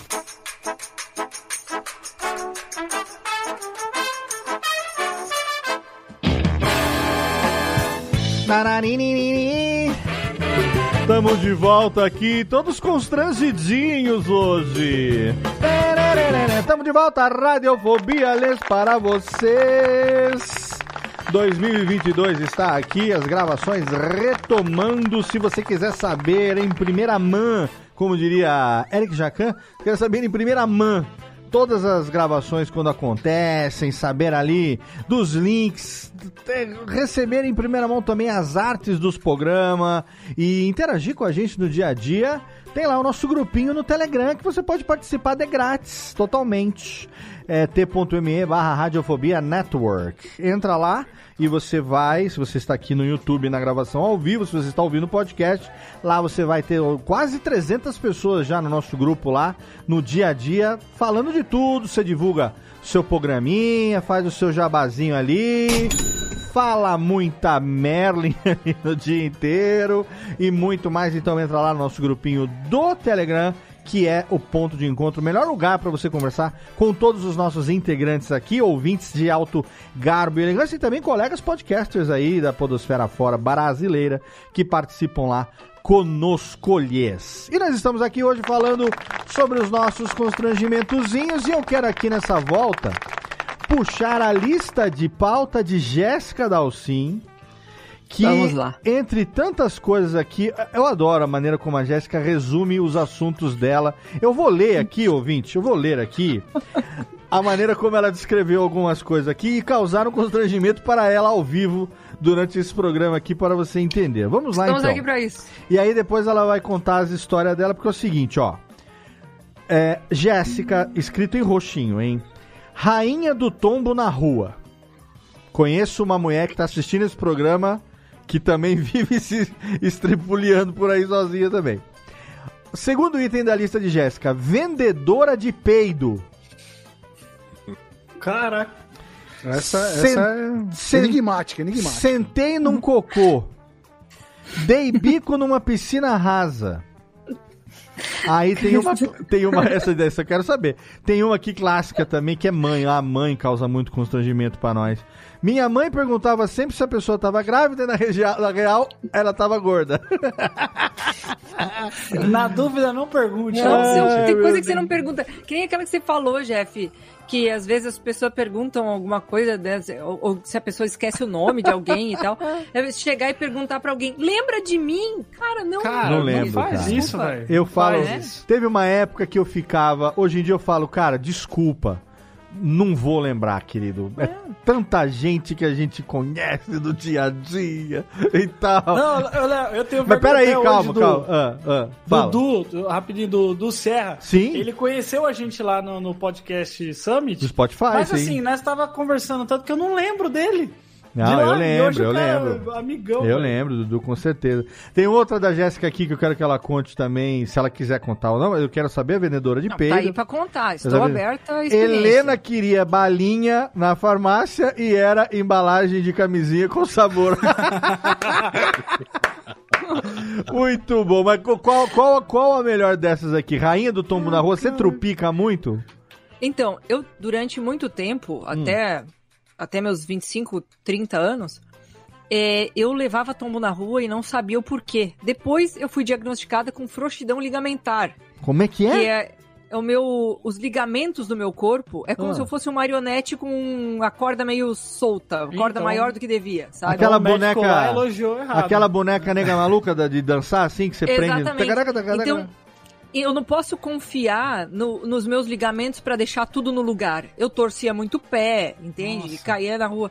E aí, depois que eu comecei a fazer musculação, é o músculo que vai deixar tudo em ordem, sabe? Sim. Eu não posso confiar no- nos tendões. É que nem aquela vaquinha que você aperta embaixo, ela desmonta assim. Exatamente. sabe? Exatamente. Eu, e agora você imagina uma pessoa com isso andando na rua, eu virava o pé por qualquer coisa, me estabacava. No calçadão aqui da cidade, caí de quatro. O calçadão cheio. Colégio, no colégio, no recreio, das crianças olhar apontando. então, assim, é o tipo de coisa que eu já tinha meio que absorvido. E aí teve uma vez que eu tava caminhando numa ladeira É. de mão dada com o Evandro. E ele contando é muito mais engraçado do que eu. Porque ele disse que ele estava é, né? falando comigo É. e daqui a pouco eu continuei de mão dada com ele, mas eu sumi do lado dele. Por quê? Porque a minha mão ficou dada e a outra eu caí. Foi uma sensação mais louca, porque ele tava falando, aí ele olhou e eu tinha desaparecido. Na verdade, eu tava no chão já. Da- de mão Mas- dada, só que caída. Caída. é. Então, mas esse é. Mas essa, essa é, é só a introdução. Só a intro do mico. Então, assim, eu tô acostumada. É só pra deixar claro, assim, que eu tô acostumada com, E foi, com, por, com a, foi- mi- com a micagem. e foi por isso que você deu um bico numa piscina rasa? Não, ai, gente, isso. Durante muito tempo eu fiz natação. É. Eu via uma piscina e eu me jogava. Completa falta de noção, mas isso aí eu tinha assim uns 18, 19 anos no máximo. É. Então eu, eu boto na conta da juventude. Ah, o bico que você fala aqui é uma bicuda com o pé. Uma bicuda. A piscina tinha. Era uma piscina infantil do clube, tinha uns 40 centímetros Ah. de profundidade. Não, não, pera. O bico é pular de ponta. É. É, um mergulho. Ah, É. dei um. Ah, dei um. Eu imaginei que você É, tinha da bico chutado. Ah, no, No sul, no, bico no sul é da bico pular, é mergulhar, mergulhar então. Eu dei um. Como é que fala? Não sei como é que Mergulho, fala aí. mergulho. Mergulho. Ah, ok. Aham. E aí, o que que aconteceu? Claro que tinha um monte Deu um de gente tibum, deu um tibum, um tibum. Dei um tibum. dei um tibum. Aqui a gente chama de biquinho, dei um biquinho. Entendi. E, obviamente, que eu bati com a cara no fundo da piscina Ai, e Deus. cortei meu nariz Nossa. aqui. a ponta. Saí da piscina, eu me dei... Assim, é tudo muito rápido, né? Ah. Mas eu me dei conta da merda que eu tinha feito quando eu fiz, né? Lógico. No ato... Não Aí sabendo que era impossível, foi, Foi lá e soube. Exatamente. Foi lá e soube, Clube né? cheio, verão, um monte de gente com os filhos em volta da piscina. Eu levanto, eu emerjo como uma garota do Fantástico com o nariz sangrando de dentro. Aí, em vez, de Carrie é você, estranho. em vez de você subir no. Ah, oh, oh, ah, você subir no. Ai, ai, ai, ai, ai, ai, ai, ai, ai, ai.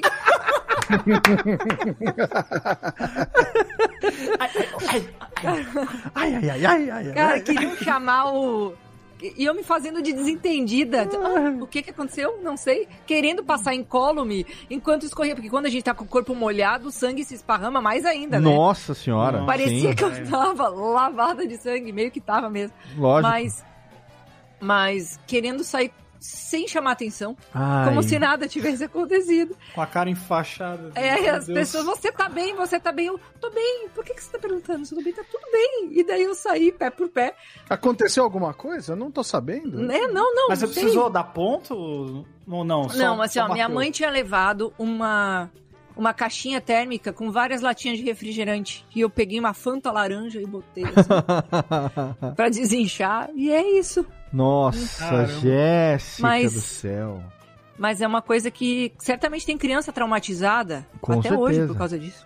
É, nossa senhora. Viu saindo, assim. Eu digo que, então, o- Tem o- monstros sanguinolentos, mamãe, naquela piscina não entro mais. O negócio de ser criança também tem outra coisa que é o seguinte: criança gera constrangimento, mas não sente constrangimento. É. Criança passa os micos, capota, faz as coisas tudo e foda-se. Quando, depois de certa idade, acho que de- na adolescência, por ali, quando você começa a entender que é crítica, entender os amiguinhos, né? Aí você começa a sentir constrangimento. Tem uma certa idade. Eu já levei muito capote, já quase me afoguei numa piscina também uma vez, brincando de tubarão, rodei, rodei, rodei, rodei, rodei. Quando fui ver, eu tava de barriga pra cima. Meu pai foi Aí lá. não sabia o que era chão, Não, era exato. Não sabia terra. onde subir. Achava que ia subir, descer, cair, bater a cabeça. Piscina rasa também. Trin- Quase me afoga numa piscina com 20 centímetros de água, entendeu? Mas não é constrangimento. Você sai dali e ainda apanha do pai. Filha da puta, por que que você, você desgraça? Você Ô quase moleque. morre, do- aí você fala, olha, você quase morreu, agora eu vou te bater. Né? Ô moleque te do inferno. Exato. Pois eu, pois eu vou contar um constrangimento pra você da época minha de criança, eu devia ter uns 10 anos mais ou menos. Ah. Primeira aula de natação, Hum. Gran Pódio, escola, lembro até hoje, no Jardim, na Vila Prudente, em São Paulo. O cara dá, dá- Entrei- o cara em- triangula muito, Não, né? ó, foi porque foi, porque foi uma, uma coisa muito marcante pra mim, então eu, lembrei, eu lembro muito disso. Primeiro dia de natação e eu, garoto, entre aspas, de praia, né? Sempre vivi na praia, na férias, entendeu? Aham. Férias. Então, o professor falou assim: Você sabe nadar? E eu, no alto da minha ingenuidade, falei: Sei. e ele falou: Então atravessa. E eu fui. Só que na metade não dava mais pé. Ah, sim. E aí o que aconteceu? Eu fui. Primeiro jogaram pra mim aquelas pranchinhas que tinha antigamente, Sim. que você usava pra. De isopor. pra- É, não era isopor, já era um plástico, Parecia mas um era. EVA, né? é um- É, era um negócio, né? Uma pranchinha. Dá vontade de pra eu, morder. pra eu me segurar naquilo, porque eu não estava conseguindo. E ao ver que eu estava me afogando, o professor pulou na piscina e me resgatou. Isso gerou pra mim um constrangimento na infância que eu lembro até hoje. Olha aí, tá vendo? Mas já, já é uma idade que você já começa a ter noção das coisas, né? Exatamente, mas não que nem aqui, ó. O, ah, aqui, ó, o José, vamos ler alguns comentários aqui no nosso chat do YouTube. O José Vitor falou: uma vez fui mergulhar na piscina quando era criança, a sunga tava um tanto quanto solta. E aí acabou, sa- acabou saindo parte do bumbum pra fora enquanto eu estava nadando feliz. Foi Quem um nunca, constrangimento e tanto. Eu já tive experiência de mergulhar e o calção sair. Mas eu não me lembro, eu não me lembro em que circunstância. E o choque não foi tanto a ponto de hoje ser uma experiência de falar, ah, isso é constrangimento. Eu fui lá de novo, peguei o short e vesti e não, não- não- entendeu? Mas já aconteceu. É, com né? mulher é pior quando acontece com a petiola, que paga, paga a petiola Paga- é pior. ah, paga porque normalmente tá pra fora d'água, né? Perdeu o calção, você arranja o calção, bota Não. de volta, porque na tá dentro praia d'água. só dá aqueles velho louco olhando, fica olhando assim, vem uma onda aparecendo na mulher, já fica assim, já, já, já pra ver se vai acontecer alguma coisa. Eu achei que você ia falar aqueles velhos que, que a bola tá saindo do lado do. Ah, mas aí você, aí você já chegou num ponto em que você não liga mais, entendeu? Não, o não, aí já constrangimento é só tocou, de quem foda-se. tá De, do lado. de- é, constrangimento é da é família seu. que tá falando, vô, esse saco pra fora aí, vô. Esses bagos pra fora aí. Ó, o Vitor Stassi falou que já fez uma selfie sem querer num velório. Meu Deus. E saiu o cadáver no fundo, a filha do morto tava na foto. Meu Deus. Então, parabéns. Vitor Stassi. sem querer. Porque pra Ah, você sem fazer querer, tirei o celular do bolso você tem e que pegar, você tem que mirar, ligar. escolher o filtro do Instagram. Não. Faz aquele filtro com aquela. com o capuz É, da morte e uma foice, né? É realmente o momento pra se lembrar, hein? Que coisa. Caralho. Mas constrangimento, agora o meu amigo Alexandre Caetano aqui mandou uma mensagem pra mim pelo WhatsApp. Que disse que tá assistindo ao vivo, falou: "Lembra tal coisa que recentemente ele mora em São José, ele ele ele e sua esposa Rosa são sommeliers. E aí recentemente já pós vacina, eu e Natália fomos passar uma tarde com eles lá de de Fomos almoçar na casa deles, tomar um vinho e tal. Tava contando uma história que aconteceu comigo 1 de maio de 2021. Eu tava em São José. Foi a primeira saída que eu e Nath fizemos é, depois de ter tomado. Não, não, ainda na pandemia. É. Mas depois de ter tomado a Sim. primeira dose e de ter dado tempo, né, de, de, de, de 15 dias e tal, dos dois. Fazer efeito. Foi a primeira saída que a gente foi, ainda de máscara e tudo mais e tal. Que foi ali na frente, em São José dos Campos, tem um lugar chamado Banhado, que é um lugar que tem um rebaixado, assim, um lugar. É, t- acho que antigamente era mais alagado, tinha plantação de arroz e tudo mais e tal. Tem uma. Uma paisagem bem bonita ali e é a rua dos restaurantes, barzinhos, restaurantes e tal. E é bem arejado, então a gente escolheu ali porque você pode, né, ficar mais afastado, tem bastante circulação de ar e tudo mais. A gente foi num restaurante ali, uma- uma- umas carnes ali, tipo uma parrilha, acho que até, se eu não me engano, até parrilha é o nome do restaurante, mas não tenho certeza. E no fim da tarde, tem um lugar ali no começo desse banhado chamado Container, que é, são containers que eles fizeram num espaço aberto também, como se fosse, sabe aquele lugar onde fica para food trucks, assim? Só que os containers são fixos, né? Então tem uma cervejaria, aí na frente tem um lugar onde vende uns petiscos e outras coisas e tal. E tinha recém... Vira tipo uma praça de alimentação, né? É, tipo umas praças de alimentação, tem mesas bem arejadas e tudo mais. E a gente foi ali. A gente foi ali tomar uma cerveja, pegamos lá uma cerveja e tal. E assim, eu já tinha tomado umas par de coisa e fomos ali já no fim de tarde pra ver. Ah, a gente ia sentar, exato, a gente ia sentar na muretinha desse lugar ali da rua pra ver o banhado e ver o pôr do sol. E ali eu paguei o mico, paguei o mico não, mas é o constrangi, mico mais constrangimento foi, foi uma coisa bem simultânea que aconteceu. Eu estava com um copo de cerveja IPA, uma pint de cerveja IPA na mão. Tinha uma muretinha, gente, a muretinha não tinha mais do que meio metro. Era uma muretinha que dava da calçada, tinha meio metro de muretinha e aí tinha gramado no morro.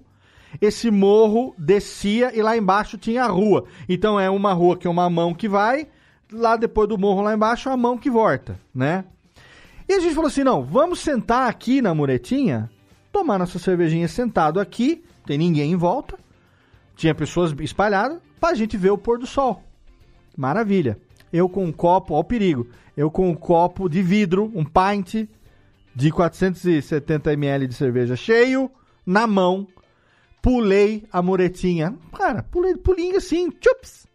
Niki eu pulei, é claro que o tênis foi, escorreguei, caí de cox na grama. E eu não caí assim, pum! Não. Eu escorreguei, o tênis escorregou, eu bati o cox e eu fui fundo. Eu continuei indo, segurando o copo de cerveja. A mãozinha A de- mãozinha de Deus Playmo, a mãozinha de. Playmobil firme no copo de cerveja. Eu virei, eu dei uma volta, tipo um, não foi 360, mas tipo uns 180 graus assim. Escorreguei uns dois metros para baixo do morrinho da grama Fazendo drift. fazendo drift, segurando aqui o copo de cerveja aqui em cima. Aí é claro que quando uma jamanta dessa faz um negócio desse, vira a atenção de todos os outros casais que também estão sentados na mureta com a mesma intenção de ver o mesmo pôr do sol e estão sendo obrigados a, a testemunhar aquela cena ridícula de um cara que levanta quebrado, assim, ah, sabe, Emocionalmente. Sabe quando você fala assim, não, vamos sentar aqui na muretinha e tal, bateu, virou. Tá tudo bem, amor, tá tudo certo. A cerveja tá inteira aqui no copo, não deu uma derramadinha, pouca coisa. Eu podia ter escorregado, o perigo, podia ter escorregado, esse copo podia ter... Podia ter sentado em cima, jugular. cortado qualquer parte, a veia da perna e tal, enfim.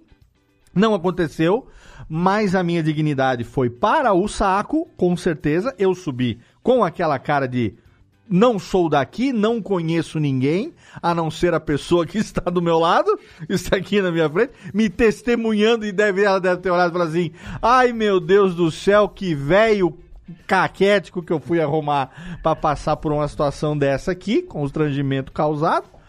E aí, cara, eu num primeiro momento, ah, ela mandando lá no chat do YouTube, verdade, eu tava lá, tava, né? Claro que Eu tava. tava lá, eu era o copo. Ela era. Não, não, ela tava lá mesmo. Ela era conge. E, inclusive continua sendo. E aí eu sentei, e ela, tudo bem, amor, tá tudo certo, tá, tá, tá tranquilo, não tá, tá o doendo. pior é isso, né? Não, você, não. aquele momento de você falar que não, tô bem, tô bem. Tô... Presta Só que atenção. você nem sabe se você Isso tá é que bem. eu chamo de bebê com responsabilidade. É, né? o Alexandre Não entrou deixar- aqui no chat agora só pra dizer parabéns, coragem de contar isso, show. Se fuder de me lembrar essa história. Foi igual aquele o tobogã do programa do Silvio Santos, não tinha? Que É o pessoal tipo aquilo, é. copos, não. Mas, cara, eu vou te falar. é, eu não senti tanto a dor na hora da pancada, mas eu voltei pra Serra Negra. No dia seguinte, a dor começou. Eu fiquei quase três meses sem poder fazer o movimento de deitar. Sabe o banco de musculação? Você deita no banco e levanta? Deitar e levantar. Não, não conseguia, tinha que deitar de lado. Aí eu comecei a frequentar o quiropraxista e fiz um tratamento. Cara, me fudeu aquela essa, essa- Tratamento de cox, tratamento de cox, foi, tive que fazer massagem, massagem no cox. massagem no cox. Não, cara, Tudo foi isso por causa de um pôr do sol, olha só. tudo isso porque um velho descoordenado não consegue pular uma mureta de meio metro e ficar em Léo, pé. discordando. Léo, a gente tá numa idade, cara, que se você dá um espirro um pouco mais forte, dói a coluna. velho. Não, mas sabe, Eu, eu, sou não, uma eu, eu não consigo assim. espirrar sem segurar minha hérnia umbilical, de medo que ela pule pra fora. Eu, eu eu tenho duas hérnias na coluna. Quando eu dou espirro, cara, me trava a coluna de vez em quando. Não, isso aí não é nada. O problema é peidar no meio dos outros. Espirrar e peidar no meio dos outros. Ah, não, peraí, então já Aí, aí o, Peidar, aí vocês já peidaram de tanto rir. O Júlio, o Júlio espirrou Já. e Eu peidou, já. aí o corpo dele tirou um print, né? Como é que. Não, falar em peido, eu quero saber a história da vendedora de peido, mas o peidar de rir, Jéssica? Sério mesmo? Sério mesmo, tava com a minha irmã. Minha irmã falou uma bobagem. Assim, ó, eu tava querendo arranjar minha irmã Ah. com um amigo meu, antes dela ser. Antes dela ser é, comprometida. Comprometida, tá. Aham. E aí ela olhou a foto do meu amigo e disse assim: O que, que você tá querendo me arranjar com o clone do Amaury Júnior? Meu amigo! E eu comecei, eu tive uma crise de riso tão grande que eu me frente dela. Aí era aquela coisa, eu ria, aí ela começava a rir de mim, aí a Helena chegou. O que, que aconteceu? Vocês estão rindo? Aí a gente tentava contar a história pra Helena e nós não conseguia terminar de contar, de tanto que a gente ria. E a Helena ria da nossa cara. Ela não sabia o que estava acontecendo, mas ria igual. Então, é, acontece, é isso. Eu coloquei diverte. essa semana no Instagram que uma vez estava num voo, não vou lembrar de onde ia, e assim, eu sempre faço a mesma coisa. Eu coloco o fone de ouvido, ponho aquela tapa-olho e eu ponho alguma série pra passar, pra ficar só tendo um barulhinho de fundo, né? Aham. E dormir. Só que quando eu acordei, você esquece que você tá no avião. Você dormiu 8 horas, 6 Sim, horas. Sim. Eu só levantei aquela banda da bunda e dei um peidão. e aí, a minha consciência acordou. Ela falou: Ô filha da puta, você tá no avião com mais 300 pessoas. E aí, o que, que eu fiz? Eu continuei deitado com o olho fechado mais uns 20 minutos. Fingindo que tá dormindo, claro. Só pra dar o migué, né? Só pra dar o migué. Só até a nuvem, aquela nuvem verde dissipar. Eu vi que você postou isso, eu me lembrei de uma coisa. Mas assim, meu pai, quando a gente era criança, e o meu pai peidava na nossa frente. Eu, eu e minha irmã, a gente tem quatro anos de diferença. Então, tipo assim, ela tinha uns quatro anos, eu tinha uns oito. E, e a gente aprendeu que não era pra dar pum na frente das pessoas, porque isso é muito feio, né? Claro. E aí a gente dizia, pai, você tá dando pum. E ele, não tô não. Você não viu que isso aí foi um caminhão que passou na rua? A gente, ah, foi um caminhão. Ah, não, papai está perdoado. Aí acontecia um outro dia num barulho diferente. Outro, outro peido de outro jeito. Pai, você tá dando pum? Ele, não, isso aqui foi porque eu arrastei a cadeira. Você não tá vendo que eu arrastei a cadeira? E sempre era o barulho do tênis. Era- Até que um dia saiu um barulho muito esquisito. E a gente perguntou, pai, agora foi um pum. Ele, não foi não. Foi um pato. e a gente. Aí todo mundo. "Ah, dando risada junto, porque era verdade, era uma coisa tácita. A gente sabia que era pum, mas a gente fazia vista grossa só pra ver o que, que ele ia responder, o que, que era, né? O, o lance do que o Léo perguntou aí, do- que tá na pauta, que é o- a vendedora de peido. É. Eu trabalhei numa, num escritório que fazia produtos personalizados de design. Assim, eu, eu sou formada em desenho industrial, né? Sim. E era uma gráfica expressa, na verdade, que oferecia produtos personalizados. E ainda bem que isso aconteceu com um, cliente que já era parceria nossa, assim, já era amigo, não era um cliente novo, já era uma pessoa que nos conhecia. E ele pediu um orçamento de alguma coisa, eu descrevi no corpo do e-mail todo o orçamento, como ele, o produto que ele queria. Só que eu digitei rápido na- no assunto do e-mail e coloquei orçamento peido número tal. Era pedido. Eu pulei um D. Acontece. Acontece. E aí, ele vai me responder, tirando a onda da minha cara. Ele disse assim: ó, eu quero. Ele, ele tipo assim, sugeriu que eu devia ter, de repente, encaminhado pra ele um e-mail que era pra outra pessoa. Sabe quando você reforma um e-mail pra escrever pra outra pessoa e não troca o assunto? Sim. Sabe? Ele, ele fez uma brincadeira como se eu tivesse feito isso.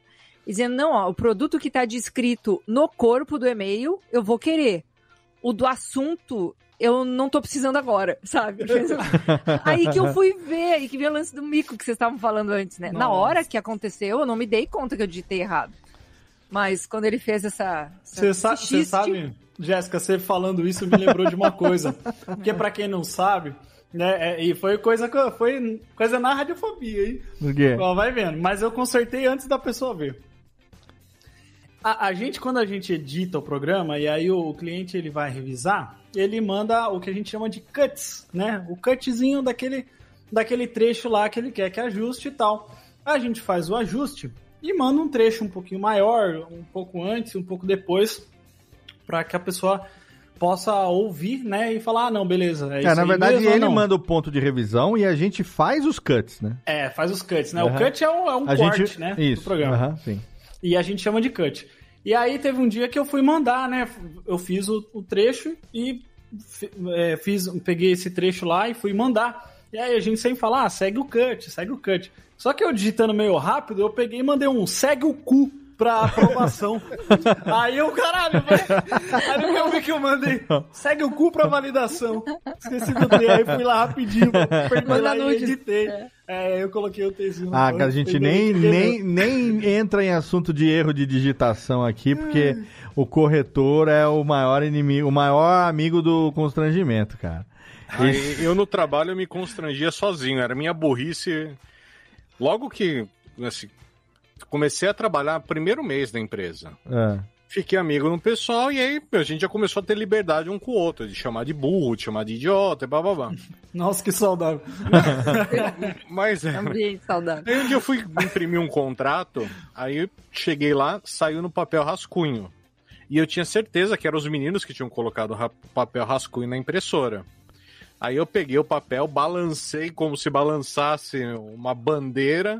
Falei, mas quem foi o idiota que encheu a impressora de papel rascunho? Aí nisso abre a porta, sai a dona da agência e falou: Ai, Thiago, fui eu, desculpa.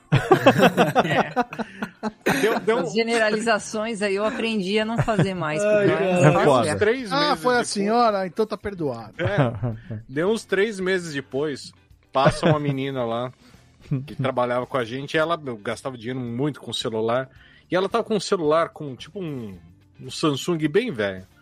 Ela falou: Alguém tem carregador para esse celular? E eu achei que era dela. Eu falei assim: Esse celular? Eu falei: O que eu tenho de crédito no meu celular vale mais do que esse celular. Porque esse celular é uma porcaria. Esse celular, se o ladrão for roubar, ele leva você para assaltar uma outra pessoa para dar o celular novo para você. E comecei a dis a Não dispor. consegue, né? Ficar sem Não fazer consegue. nada. O Não Thiago ele vê o limite, ele fala: Não, eu consigo passar E isso. eu Sempre. discorri e ela começou a ficar vermelha. E ela começou, Tiago, cala a boca, cala a boca. Eu falei, por quê? Ela falou, é o celular da Kemi. A Kemi era chefe. Era a chefe de. Eu falei, porra, velho. Eu já vou passar no RH ali, já vou dar um oi pra todo Vou mundo. deixar ali já Deixa. meu nome lá. Eu vou, eu vou, eu Deus. vou rapidinho ali tomar no meio do meu cu, já volto, porque eu já tô tomando aqui mesmo. Então, vou, pelo menos eu tomo quietinho ali no meu cantinho, né? Ai, Deus do céu. Ô, e o, o, o Macode? Eu, eu vou, eu vou contar um constrangimento meu que ele veio com. Ele veio com constrangimento barra cagaço. Eita, lá vem. Barra cagaço. Não vai dizer que é esse aqui do imigração? Exatamente. Ah, exatamente. tá na pauta, porque eu ia perguntar agora. E esse negócio da Exatamente, imigração, é. hein? Chego eu nos Estados Unidos. Estados Unidos! Estados Ah, Unidos. pera um minutinho, New- só, New só, um York, só um minutinho. Ok. New York, JFK Airport. Aham. E tô lá na fila da imigração, chego no. no- na- vem aqui, né? E eu fui lá. e o cara, papers, please, e, né? Aham. Passaporte, etc. tal. E o cara num silêncio sepulcral, assim. E lá digitando, e passaporte olhando e tal. E eu, obviamente, com. Assim, não com muito cagaço de não conseguir entrar, porque afinal de contas eu tava indo a trabalho, etc. Sim. E pra quebrar o gelo, Ah, sempre. olho, olho para o, o, o tagzinho do, do, Do nome. é, do- no nome do, do, do alfandegário lá, o Sim. rapaz Oficial de imigração. oficial de imigração. E vejo lá que o nome dele, como é, Léo? É Lopes. Olha aí. É Lopes. E pra quebrar o gelo, eu falei, discorrendo naquele inglês, eu falei: olha que engraçado, temos o mesmo nome. Porque eu também tenho Lopes no nome. Sim. Né? Ele olhou para mim e falou: Não, não, nosso nome não é igual. O seu é com S e o meu é com Z. Certo. Eu não sabia aonde enfiar a minha cara. E o cagaço, nesse ponto, nesse momento, ele aumentou muito do cara começar a exigir coisas que talvez eu não tivesse. Tá vendo? Só pra pela audácia. Só pela audácia de ter conversado com ele, de Um ter falado, dirigido a palavra a ele. É um pândego. Mas graças a Deus eu passei é, sem nenhum problema. E tive uma outra também, tive um outro constrangimento que foi motivo de muita graça Ah, para quem fez comigo, né? Que eu, quando cheguei no hotel, nessa mesma viagem de Nova York, eu fui para um hostel, né? E eu cheguei no hostel e também discorrendo no inglês, falei, olha, eu tenho uma reserva aqui, fiz pelo site e tal, tá aqui o documento, etc. E a pessoa pegou meus papéis, meu passaporte também, né? E começou a olhar tal. E eu já tinha, já tinha usado aquele inglês meu, né? E aí a pessoa virou pra mim e falou assim: Seja bem-vindo ao hotel aqui, é só subir na terceira. Era uma mineira. Era uma mineira. E assim, todo mundo que tava ali, eu percebi que teve uma. Teve um- uma, uma, uma gozaçãozinha, mas não entendi que era comigo. Depois eu fui entender que o idiota chegou mandando em inglês e a menina era brasileira, aliás, como todos que estavam ali. Olha. É, mas aí são Realmente- coisas que você não tem como saber também, né? Exatamente. é. Exata, mas me constrangi. acontece nas piores. Se acontece nas melhores famílias, imagina na nossa que não é das melhores. Exatamente. Acontece também. Ai, ai, ai, meu Deus. E aí, dona Jéssica, constrangimento de filho, quem nunca, hein? Vamos aqui dar uma pequena passagem nessa questão, porque eu, eu aqui sofro de um mal que se chama filho sincerão. É o, é o que fala sem pensar, e aí o constrangimento, como eu já disse, não é da criança, né? O constrangimento é sempre nosso, né? E dentre as várias situações que já aconteceram, teve, nossa, teve de tudo. né? Eu não lembro nem qual dos três mais que fez isso, mas de chegar e falar assim, papai, por que que aquele homem é tão feio? sabe?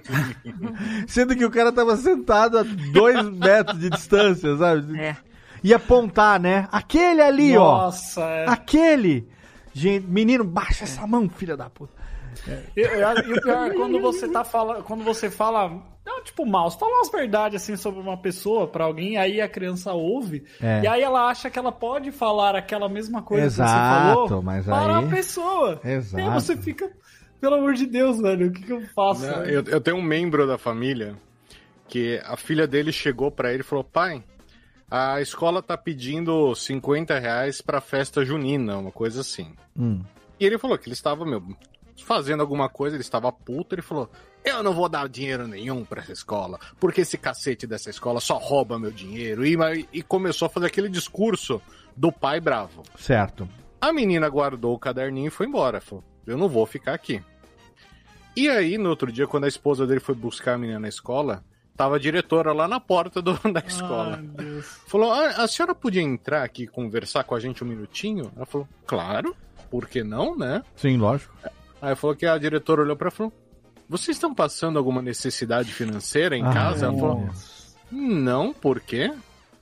É, porque a gente foi perguntar do, do dinheirinho da festinha, e aí a sua filha falou: que o, o, o pai, pai dela disse que não ia mandar dinheiro pra essa caceta dessa escola, que aqui é todo um bando de ladrão, que as professoras é um bando de vagabundo. É. E falou que a menina deu o discurso igualzinho ele tinha falado. Ela falou que ela abriu a carteira, tirou 50 e falou: não, tá aqui os 50 reais, caso É. encerrado, meritíssimo. Meu Deus do céu. Mas aconteceu isso comigo parecido na época que eu tava com problemas no meu casamento, né? Eu me divorciei em 2019 já. E acho que foi 2016 ou 2017, não sei. Que, enfim, numa discussão em casa e tal, é, que a gente ac- acabou acaba acontecendo, queira ou não queira, né? E aí eu lembro que algum- alguns dias depois a gente recebe um telefonema da escola pedindo pra gente se a gente podia ir lá, né, conversar e tal, uma situação relacionada a, a um dos meus filhos, não sei o quê. Eu falei, nossa, não, a gente prefere conversar aqui e tal. E aí eu cheguei, fomos lá, né, na época os dois, e aí o, a diretora lá da escola, mais a coordenadora pedagógica sentaram, falou assim, olha, só queria, né, é, falar pra vocês, a gente realmente não tem nada a ver com a vida de ninguém, mas a gente preza muito pela saúde familiar, né, dos nossos pais, dos nossos alunos. Então só queria dizer para os senhores que é, se vocês estiverem precisando de algum acompanhamento pedagógico, algum acompanhamento é, a gente oferece aqui na escola parcerias, caso vocês queiram fazer alguma terapia de casal, não sei o que tem. Entrou numa seara que eu. Entendeu? Foi como assim, terapia de casal? Você me chamou aqui pra falar sobre um dos seus filhos? Não, não, é, na verdade é que né, chegou ao nosso conhecimento através né, de um dos comentários de um dos seus filhos, não vou dizer qual deles para não constranger a criança. Agora vou fazer o contrário. O moleque conversando com os amigos dele, a escola acabou sabendo que a gente tava, tava com problema no casamento, tava com problema em casa e tal, não sei o que tem. E aquela cidade pequena, você, você, peida na entrada, fede na saída, todo mundo sabe o que tá acontecendo. A escola chamou para oferecer pra se a gente sabia que a escola tinha uma série de convênios de outros pais e com outros profissionais, inclusive dentistas, é, sei lá, pet shop, terapeuta, não sei o quê, que seria um prazer fazer esse intermédio caso a gente se interessasse, né, por alguma coisa nesse sentido. Então, um assunto que não era um assunto relacionado à Claro. parte pedagógica da criança, mas que a gente foi chamado lá pra É da porque- esfera super privada, né? Não tem. então, mas, mas é o filho que foi lá pra escola e falou, não, porque é na minha casa, meu pai briga, minha mãe briga, não sei o que, e tal. E, né, e- aconteceu. Aqui, ó, a, a, a, a Tayara Maluf tá falando aqui no chat, ó. Eu pequena, picolezeiro ofereceu picolé. Eu falei que não queria, porque minha mãe disse que aquele picolé ela fez com água suja, que dava cólera, que eu só podia tomar o picolé da padaria. Dava cólera. Tá ligado? Ah. O bagulho que já foi. Meu Deus do céu. Criança é muito. Pensa numa sinceridade, né? Eu trabalhava na escola da- que minha tia tinha, então segunda-feira eu era o porteiro, eu ficava recebendo as crianças. Oi, e aí, Joãozinho, como foi o fim de semana, bababá? E teve uma que eu falei, oi, fulaninha, como foi o fim de semana? E ela me respondeu assim, ela devia ter uns quatro anos. Ela falou, foi ruim. Meu pai ficou bêbado, brigou com a minha mãe e acabou com o domingo. a mulher, ela, ela é a melhor ficou sem idade. expressão na cara. Eu fiquei sem. pode entrar, por favor. E uma que tem assim, deve ser só no Brasil que existe isso, que é de você ter que falar pra criança mentir a idade dela. Minha tia, ela quis levar o- os filhos dela ali pro, pro Rio Quente, lá na- nas águas termais, É. e ela quis levar um sobrinho dela, que, que não, não tava numa condição financeira legal. E aí, até tal idade, sei lá, a criança não pagava. Uhum. Então ela fez todo um, escolamento com a criança. Falou: você tem seis anos. Quantos anos você tem? Tenho seis. Um Você moleque tem com 13 daí. é, ficou nesse daí. Aí ela falou que o menino, ele tava lá já.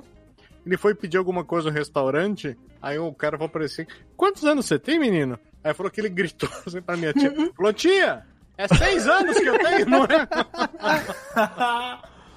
Ah, olha, eu vou falar pra você que numa época de vacas mais magras, eu já fiz uma situação parecida Ah, quem nunca? pedindo Quem pro meu nunca, filho também mentir a idade na churrascaria pra pagar meia. Tipo assim, Eu, eu tô pensando num plano melhor, Léo. Eu tô pensando em ir pra churrascaria com as duas.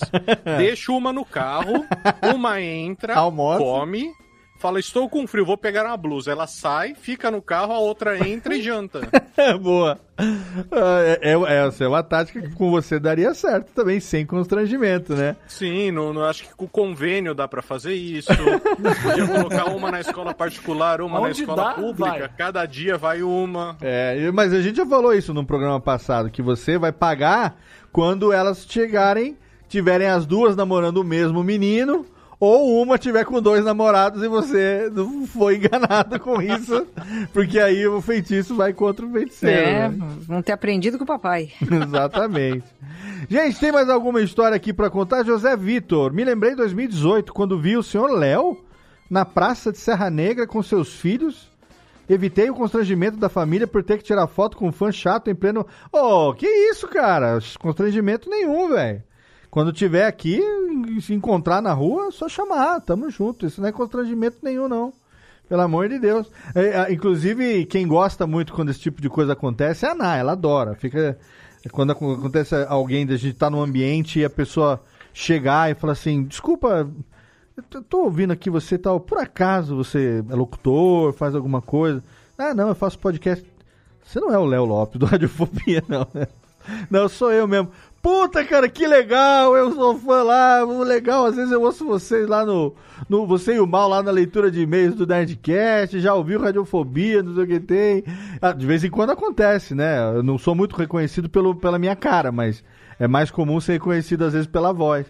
E aí, quando a Nata tá junto, ela fica. Cara, uma vez aconteceu isso. Não, é- não chega a ser constrangimento, mas é engraçado. A gente, a gente passou pelo constrangimento de ir na exposição do Batman que teve em São Paulo uns dois, três anos atrás, pré-pandemia. Acho que foi em novembro de 2019, se não me engano. E aí a gente foi lá. Cara, a gente programou esse fim de semana porque tinha os ingressos para essa exposição. Aquela dos 50 anos do Batman. Que foi no Memorial da América Latina. E aí, a hora que a gente chegou lá, o nosso nome não tava na lista. E a gente não conseguiu ingresso. E a gente teve que voltar. Porque não tinha mais ingresso nem para comprar. Eu queria comprar, obviamente, a gente tava na fila. Mas a menina da agência, não sei quem lá que não comunicou direito. Quem nos convidou não mandou o nome. E aí a gente foi para São Paulo, fomos lá. Pegando, pegamos o Uber e voltamos e nada. E não, não conseguimos entrar na exposição. Aí, puta, eu fiquei mega constrangido, né? Porque na- se hoje eu vou fazer quase três anos de relacionamento, naquela época ali eu tinha seis meses, então tava também, né, querendo fazer uma média, pô, vamos fazer um Claro. negócio legal e tal, e, puta, foi um negócio que não funcionou. Aí na hora de sair, chamamos, pegamos um Uber, é, um, um- e a hora que pegamos, pegamos o Uber, que quem saiu do Uber foi o Afonso, Afonso Solano. Ele saiu do Uber. Oh, oh, ei, beleza, beleza. Ele, por acaso, tinha o ingresso já, né? Então, o que aconteceu? Tal, não deu, não sei o quê. Entramos no mesmo Uber e aí fomos levar pro hotel. E nós ficamos lá muriando dentro do, do Uber, ali no banco de trás, conversando, puta que bosta, não sei o que e tal. E eu notava que o motorista do Uber dava umas olhadinhas assim no retrovisor e olhava pra frente. A hora que viu que eu tava olhando no retrovisor, olhava pra frente. Aí, puta, eu tava totalmente compenetrado no que tinha acabado de acontecer, né? A hora que ele deixa a gente no hotel, ele vira e fala assim: Eu falo, obrigado, obrigado, obrigado. Eu falo assim, não, imagina que isso, obrigado vocês. Ô, Léo, manda um abraço lá pro Jovem Nerd Passagal. eu sou muito fã lá dos- de vocês e tal, não sei o que tem. Eu falei, tá bom, valeu. Aí ela falou assim: Caraca, até o motorista do Uber reconheceu você. Mas também não é muito estranho, né? O Alfonso sai do carro, a gente fica na porta conversando e de repente a gente entra ali falando sobre isso, de não ter dado certo.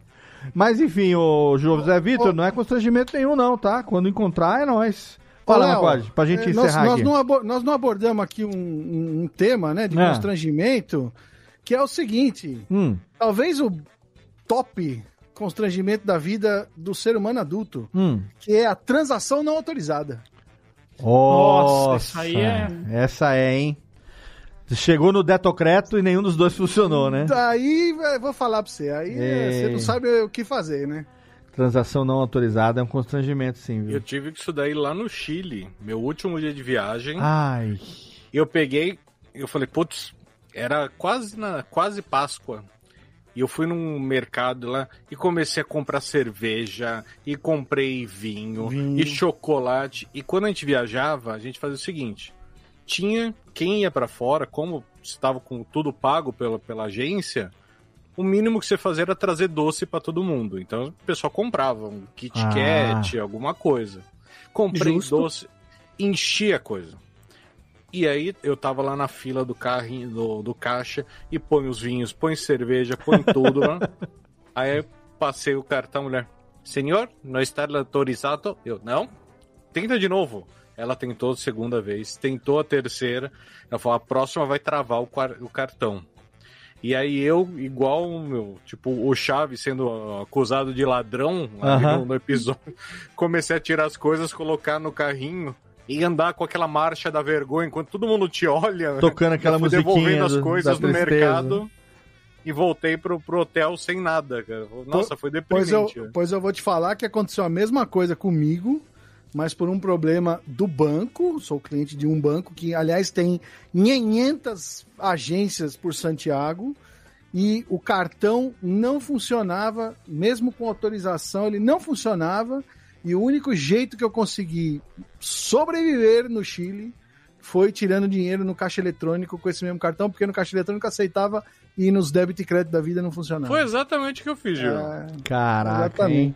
Olha aí. Então fica- quem for pra Santiago, prepare-se. Presta bem atenção. Mas ó, eu, eu também, assim, a sorte é que uma vez eu tinha dinheiro. Mas o meu pai, ele tinha ticket de refeição. Não Ah, sei se sim. Vocês lembram? Sim. Que era um papel escrito, sei lá, 15 reais. Nós 12 somos reais. dessa época. Oh, a a galera mais jovem não, mas nós somos dessa época. E uma vez eu, eu ia sair com os meninos, a gente ia no cinema, a gente foi assistir O Máscara no cinema. Aham. Deve ser 93, alguma E aí meu pai me deu um ticket. E eu fui no. A gente foi no shopping ABC. E eu fui no lugar, pedi o que eu queria comer, tudo. E quando eu estiquei o ticket, a mulher falou, não aceita. E aí eu fiquei com aquela cara assim, tipo, falei, e agora Ixi. lascou, cara? Tipo, falei, o que que vai acontecer? A sorte é que tinha, os amigos fizeram a vaquinha pra pagar a minha, cara. Uhum. Mas, nossa, eu me senti porque eu pedi muita coisa. Eu falei, nossa, já que tem muito dinheiro aqui, eu vou comer que nem um destrambelhado aqui. E aí deu tudo errado, cara. Caraca, é. Meu mico, mico meu. não, não chega, não chega tanto, mas os constrangimentos são uma constante na vida da gente. E você aí, querido ouvinte, é uma pessoa que passa por muitas situações assim? Por favor, deixe o seu comentário na nossa postagem, porque nós aqui estamos nesse momento fazendo o nosso fechamento e passando la reguita. Então, técnica, faz favor. Vamos encerrar essa bodega. Obrigado, Jessiquinha. Você que já vendeu peido, muito bom, hein? Gostei demais. Vou vender engarrafado na lojinha aí. Muito bom. Vai engarrafar os peidos que Thiago Fujiwara solta no avião. Rapaz, isso é excesso de pressurização na cabine. né? É, o Valério aqui mandando as piadocas também. Um beijo pro nosso amigo Valério aqui lá de Campo Grande, também participando aqui através do nosso chat no YouTube. Obrigado, menino Macoge, aquele que nunca mais vai pro Chile. Da família Lopes. É, Família Lopes. Lopes. Lopes. É. Valeu, Macoge. Léo, lembrando a todos os ouvintes que a vida adulta é um amontoado de constrangimentos. Nossa, é um atrás do outro. Não vou nem. E eu que tô agora tô velho, tô usando aparelho fixo. Eu tô com uma dor no dente. Hoje eu fui trocar o, a porra do, do arame aqui. É um método aqui que eles botam uns arame que tem memória de forma, um negócio. Pra tentar diminuir de 3 anos pra um ano e meio o tratamento, sabe? Cara, mas tá doendo de um tanto, cara. Vocês não Colocaram uma ideia. morsa na sua boca. Nossa, botaram, botaram o Leôncio na minha boca. Eu tô aqui que eu não consigo nem. Quero tentar comer uma, uma alface e dói, cara. Tá uma desgraça. Assim como o menino da, da insulina, menino chefe. Menino do Valeu. Léo.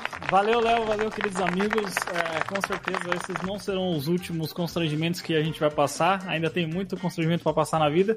Mas a gente vai aprendendo. A gente vai aprendendo com o tempo e vai, ficando- vai, vai dando risada cada vez mais cedo dos nossos constrangimentos, né? Com certeza, para cada vez mais. Uma coisa que é que não falta constrangimento, assim como não vai faltar radiofobia para você em 2022. Estamos aqui no mês de fevereiro já com esse nosso pequeno programinha 321. Lembrando que você pode mandar a sua sugestão de pauta, podcast arroba radiofobia.com.br. Você pode interagir com a gente lá. A, todos os nossos twitters dos integrantes estão na postagem do episódio. Você vai lá radiofobia.com.br barra podcast. Lá você tem todas as vitrines, a gente continua com o nosso site atualizado, né? A gente está disponível em todas as plataformas, mas se você puder não ouvir a gente no Spotify, a gente agradece muito, tá? Porque eh, plataforma que dá arcabouço para negacionista anti-vac, nós não estamos mais coadunando. Ainda bem que não somos exclusivos daquela plataforma, não dependemos do dinheiro daquela plataforma, porque, né, inclusive, você aí acha que seu podcast é pequeno, que seu podcast não tem muita audiência, você poderia ter um podcast gigantesco como o de Joe Rogan e ser um imbecil completo e, entendeu? Ter, ter milhões de dólares na conta e ser um ser humano execrável. Então, né, siga aqueles outros, outros agregadores. Estamos em todos eles. Inclusive, se você não quiser, se você entrar no nosso site, radiofobia.com.br barra podcast, e clicar no episódio, você vai ter lá um player que você vai ouvir ele no seu celular. Você pode desligar o celular, sair para caminhar, fazer seu exercício, lavar sua loucinha. Ele continua tocando melhor do que nos outros agregadores, porque ele vem direto do nosso servidor de hospedagem, tá? Então, radiofobia.com.br barra podcast é o endereço para você ouvir todos os podcasts da Radiofobia Podcast Network. Tem lá os comentários que você pode também interagir com a gente. Deixa sua sugestão de tema. A gente vai gravar em breve aqui sobre vários assuntos, inclusive eu quebrando o meu tabu. Vamos gravar com. Olha, vou dar aqui um spoiler, hein? Há grande possibilidade de termos nesse programa mais uma vez um humorista queridinho da galera para falar de BBB aqui, que estamos aí negociando o Aí passe, negociando o passe com um dos maiores produtores de conteúdo desta deste reality show de meu Deus. Então, obrigado pelo seu download, obrigado pela sua audiência. Siga a gente em todas as redes sociais e aguarde porque daqui a duas semanas nós estamos de volta com mais um episódio do seu podcast Delicinha, do seu Radiofobia, aliás, que tem programas a cada duas semanas aqui e também muitos outros programas no nosso feed da Radiofobia Podcast Network. Obrigado pelo download, pela audiência, abraço na boca, fica bem, se vacina, filha da puta, tchau!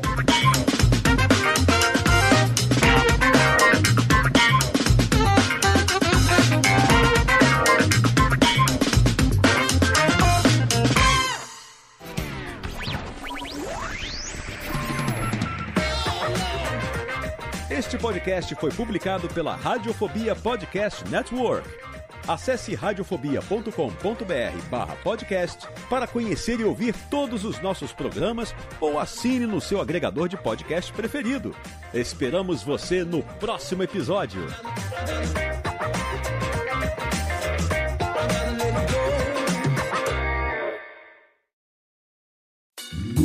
Oi, eu sou o Antônio Viviani e quero convidar você a ouvir o nosso podcast Voz Off. Desde julho de 2017, eu e meu amigo Nicola Lauleta temos o prazer de conversar com as grandes vozes do rádio, da TV e da publicidade do Brasil e trazer suas histórias até você. Se você, como nós, é apaixonado por locução, acesse vozoff.com.br e acompanhe nossos episódios aqui na Radiofobia Podcast Network.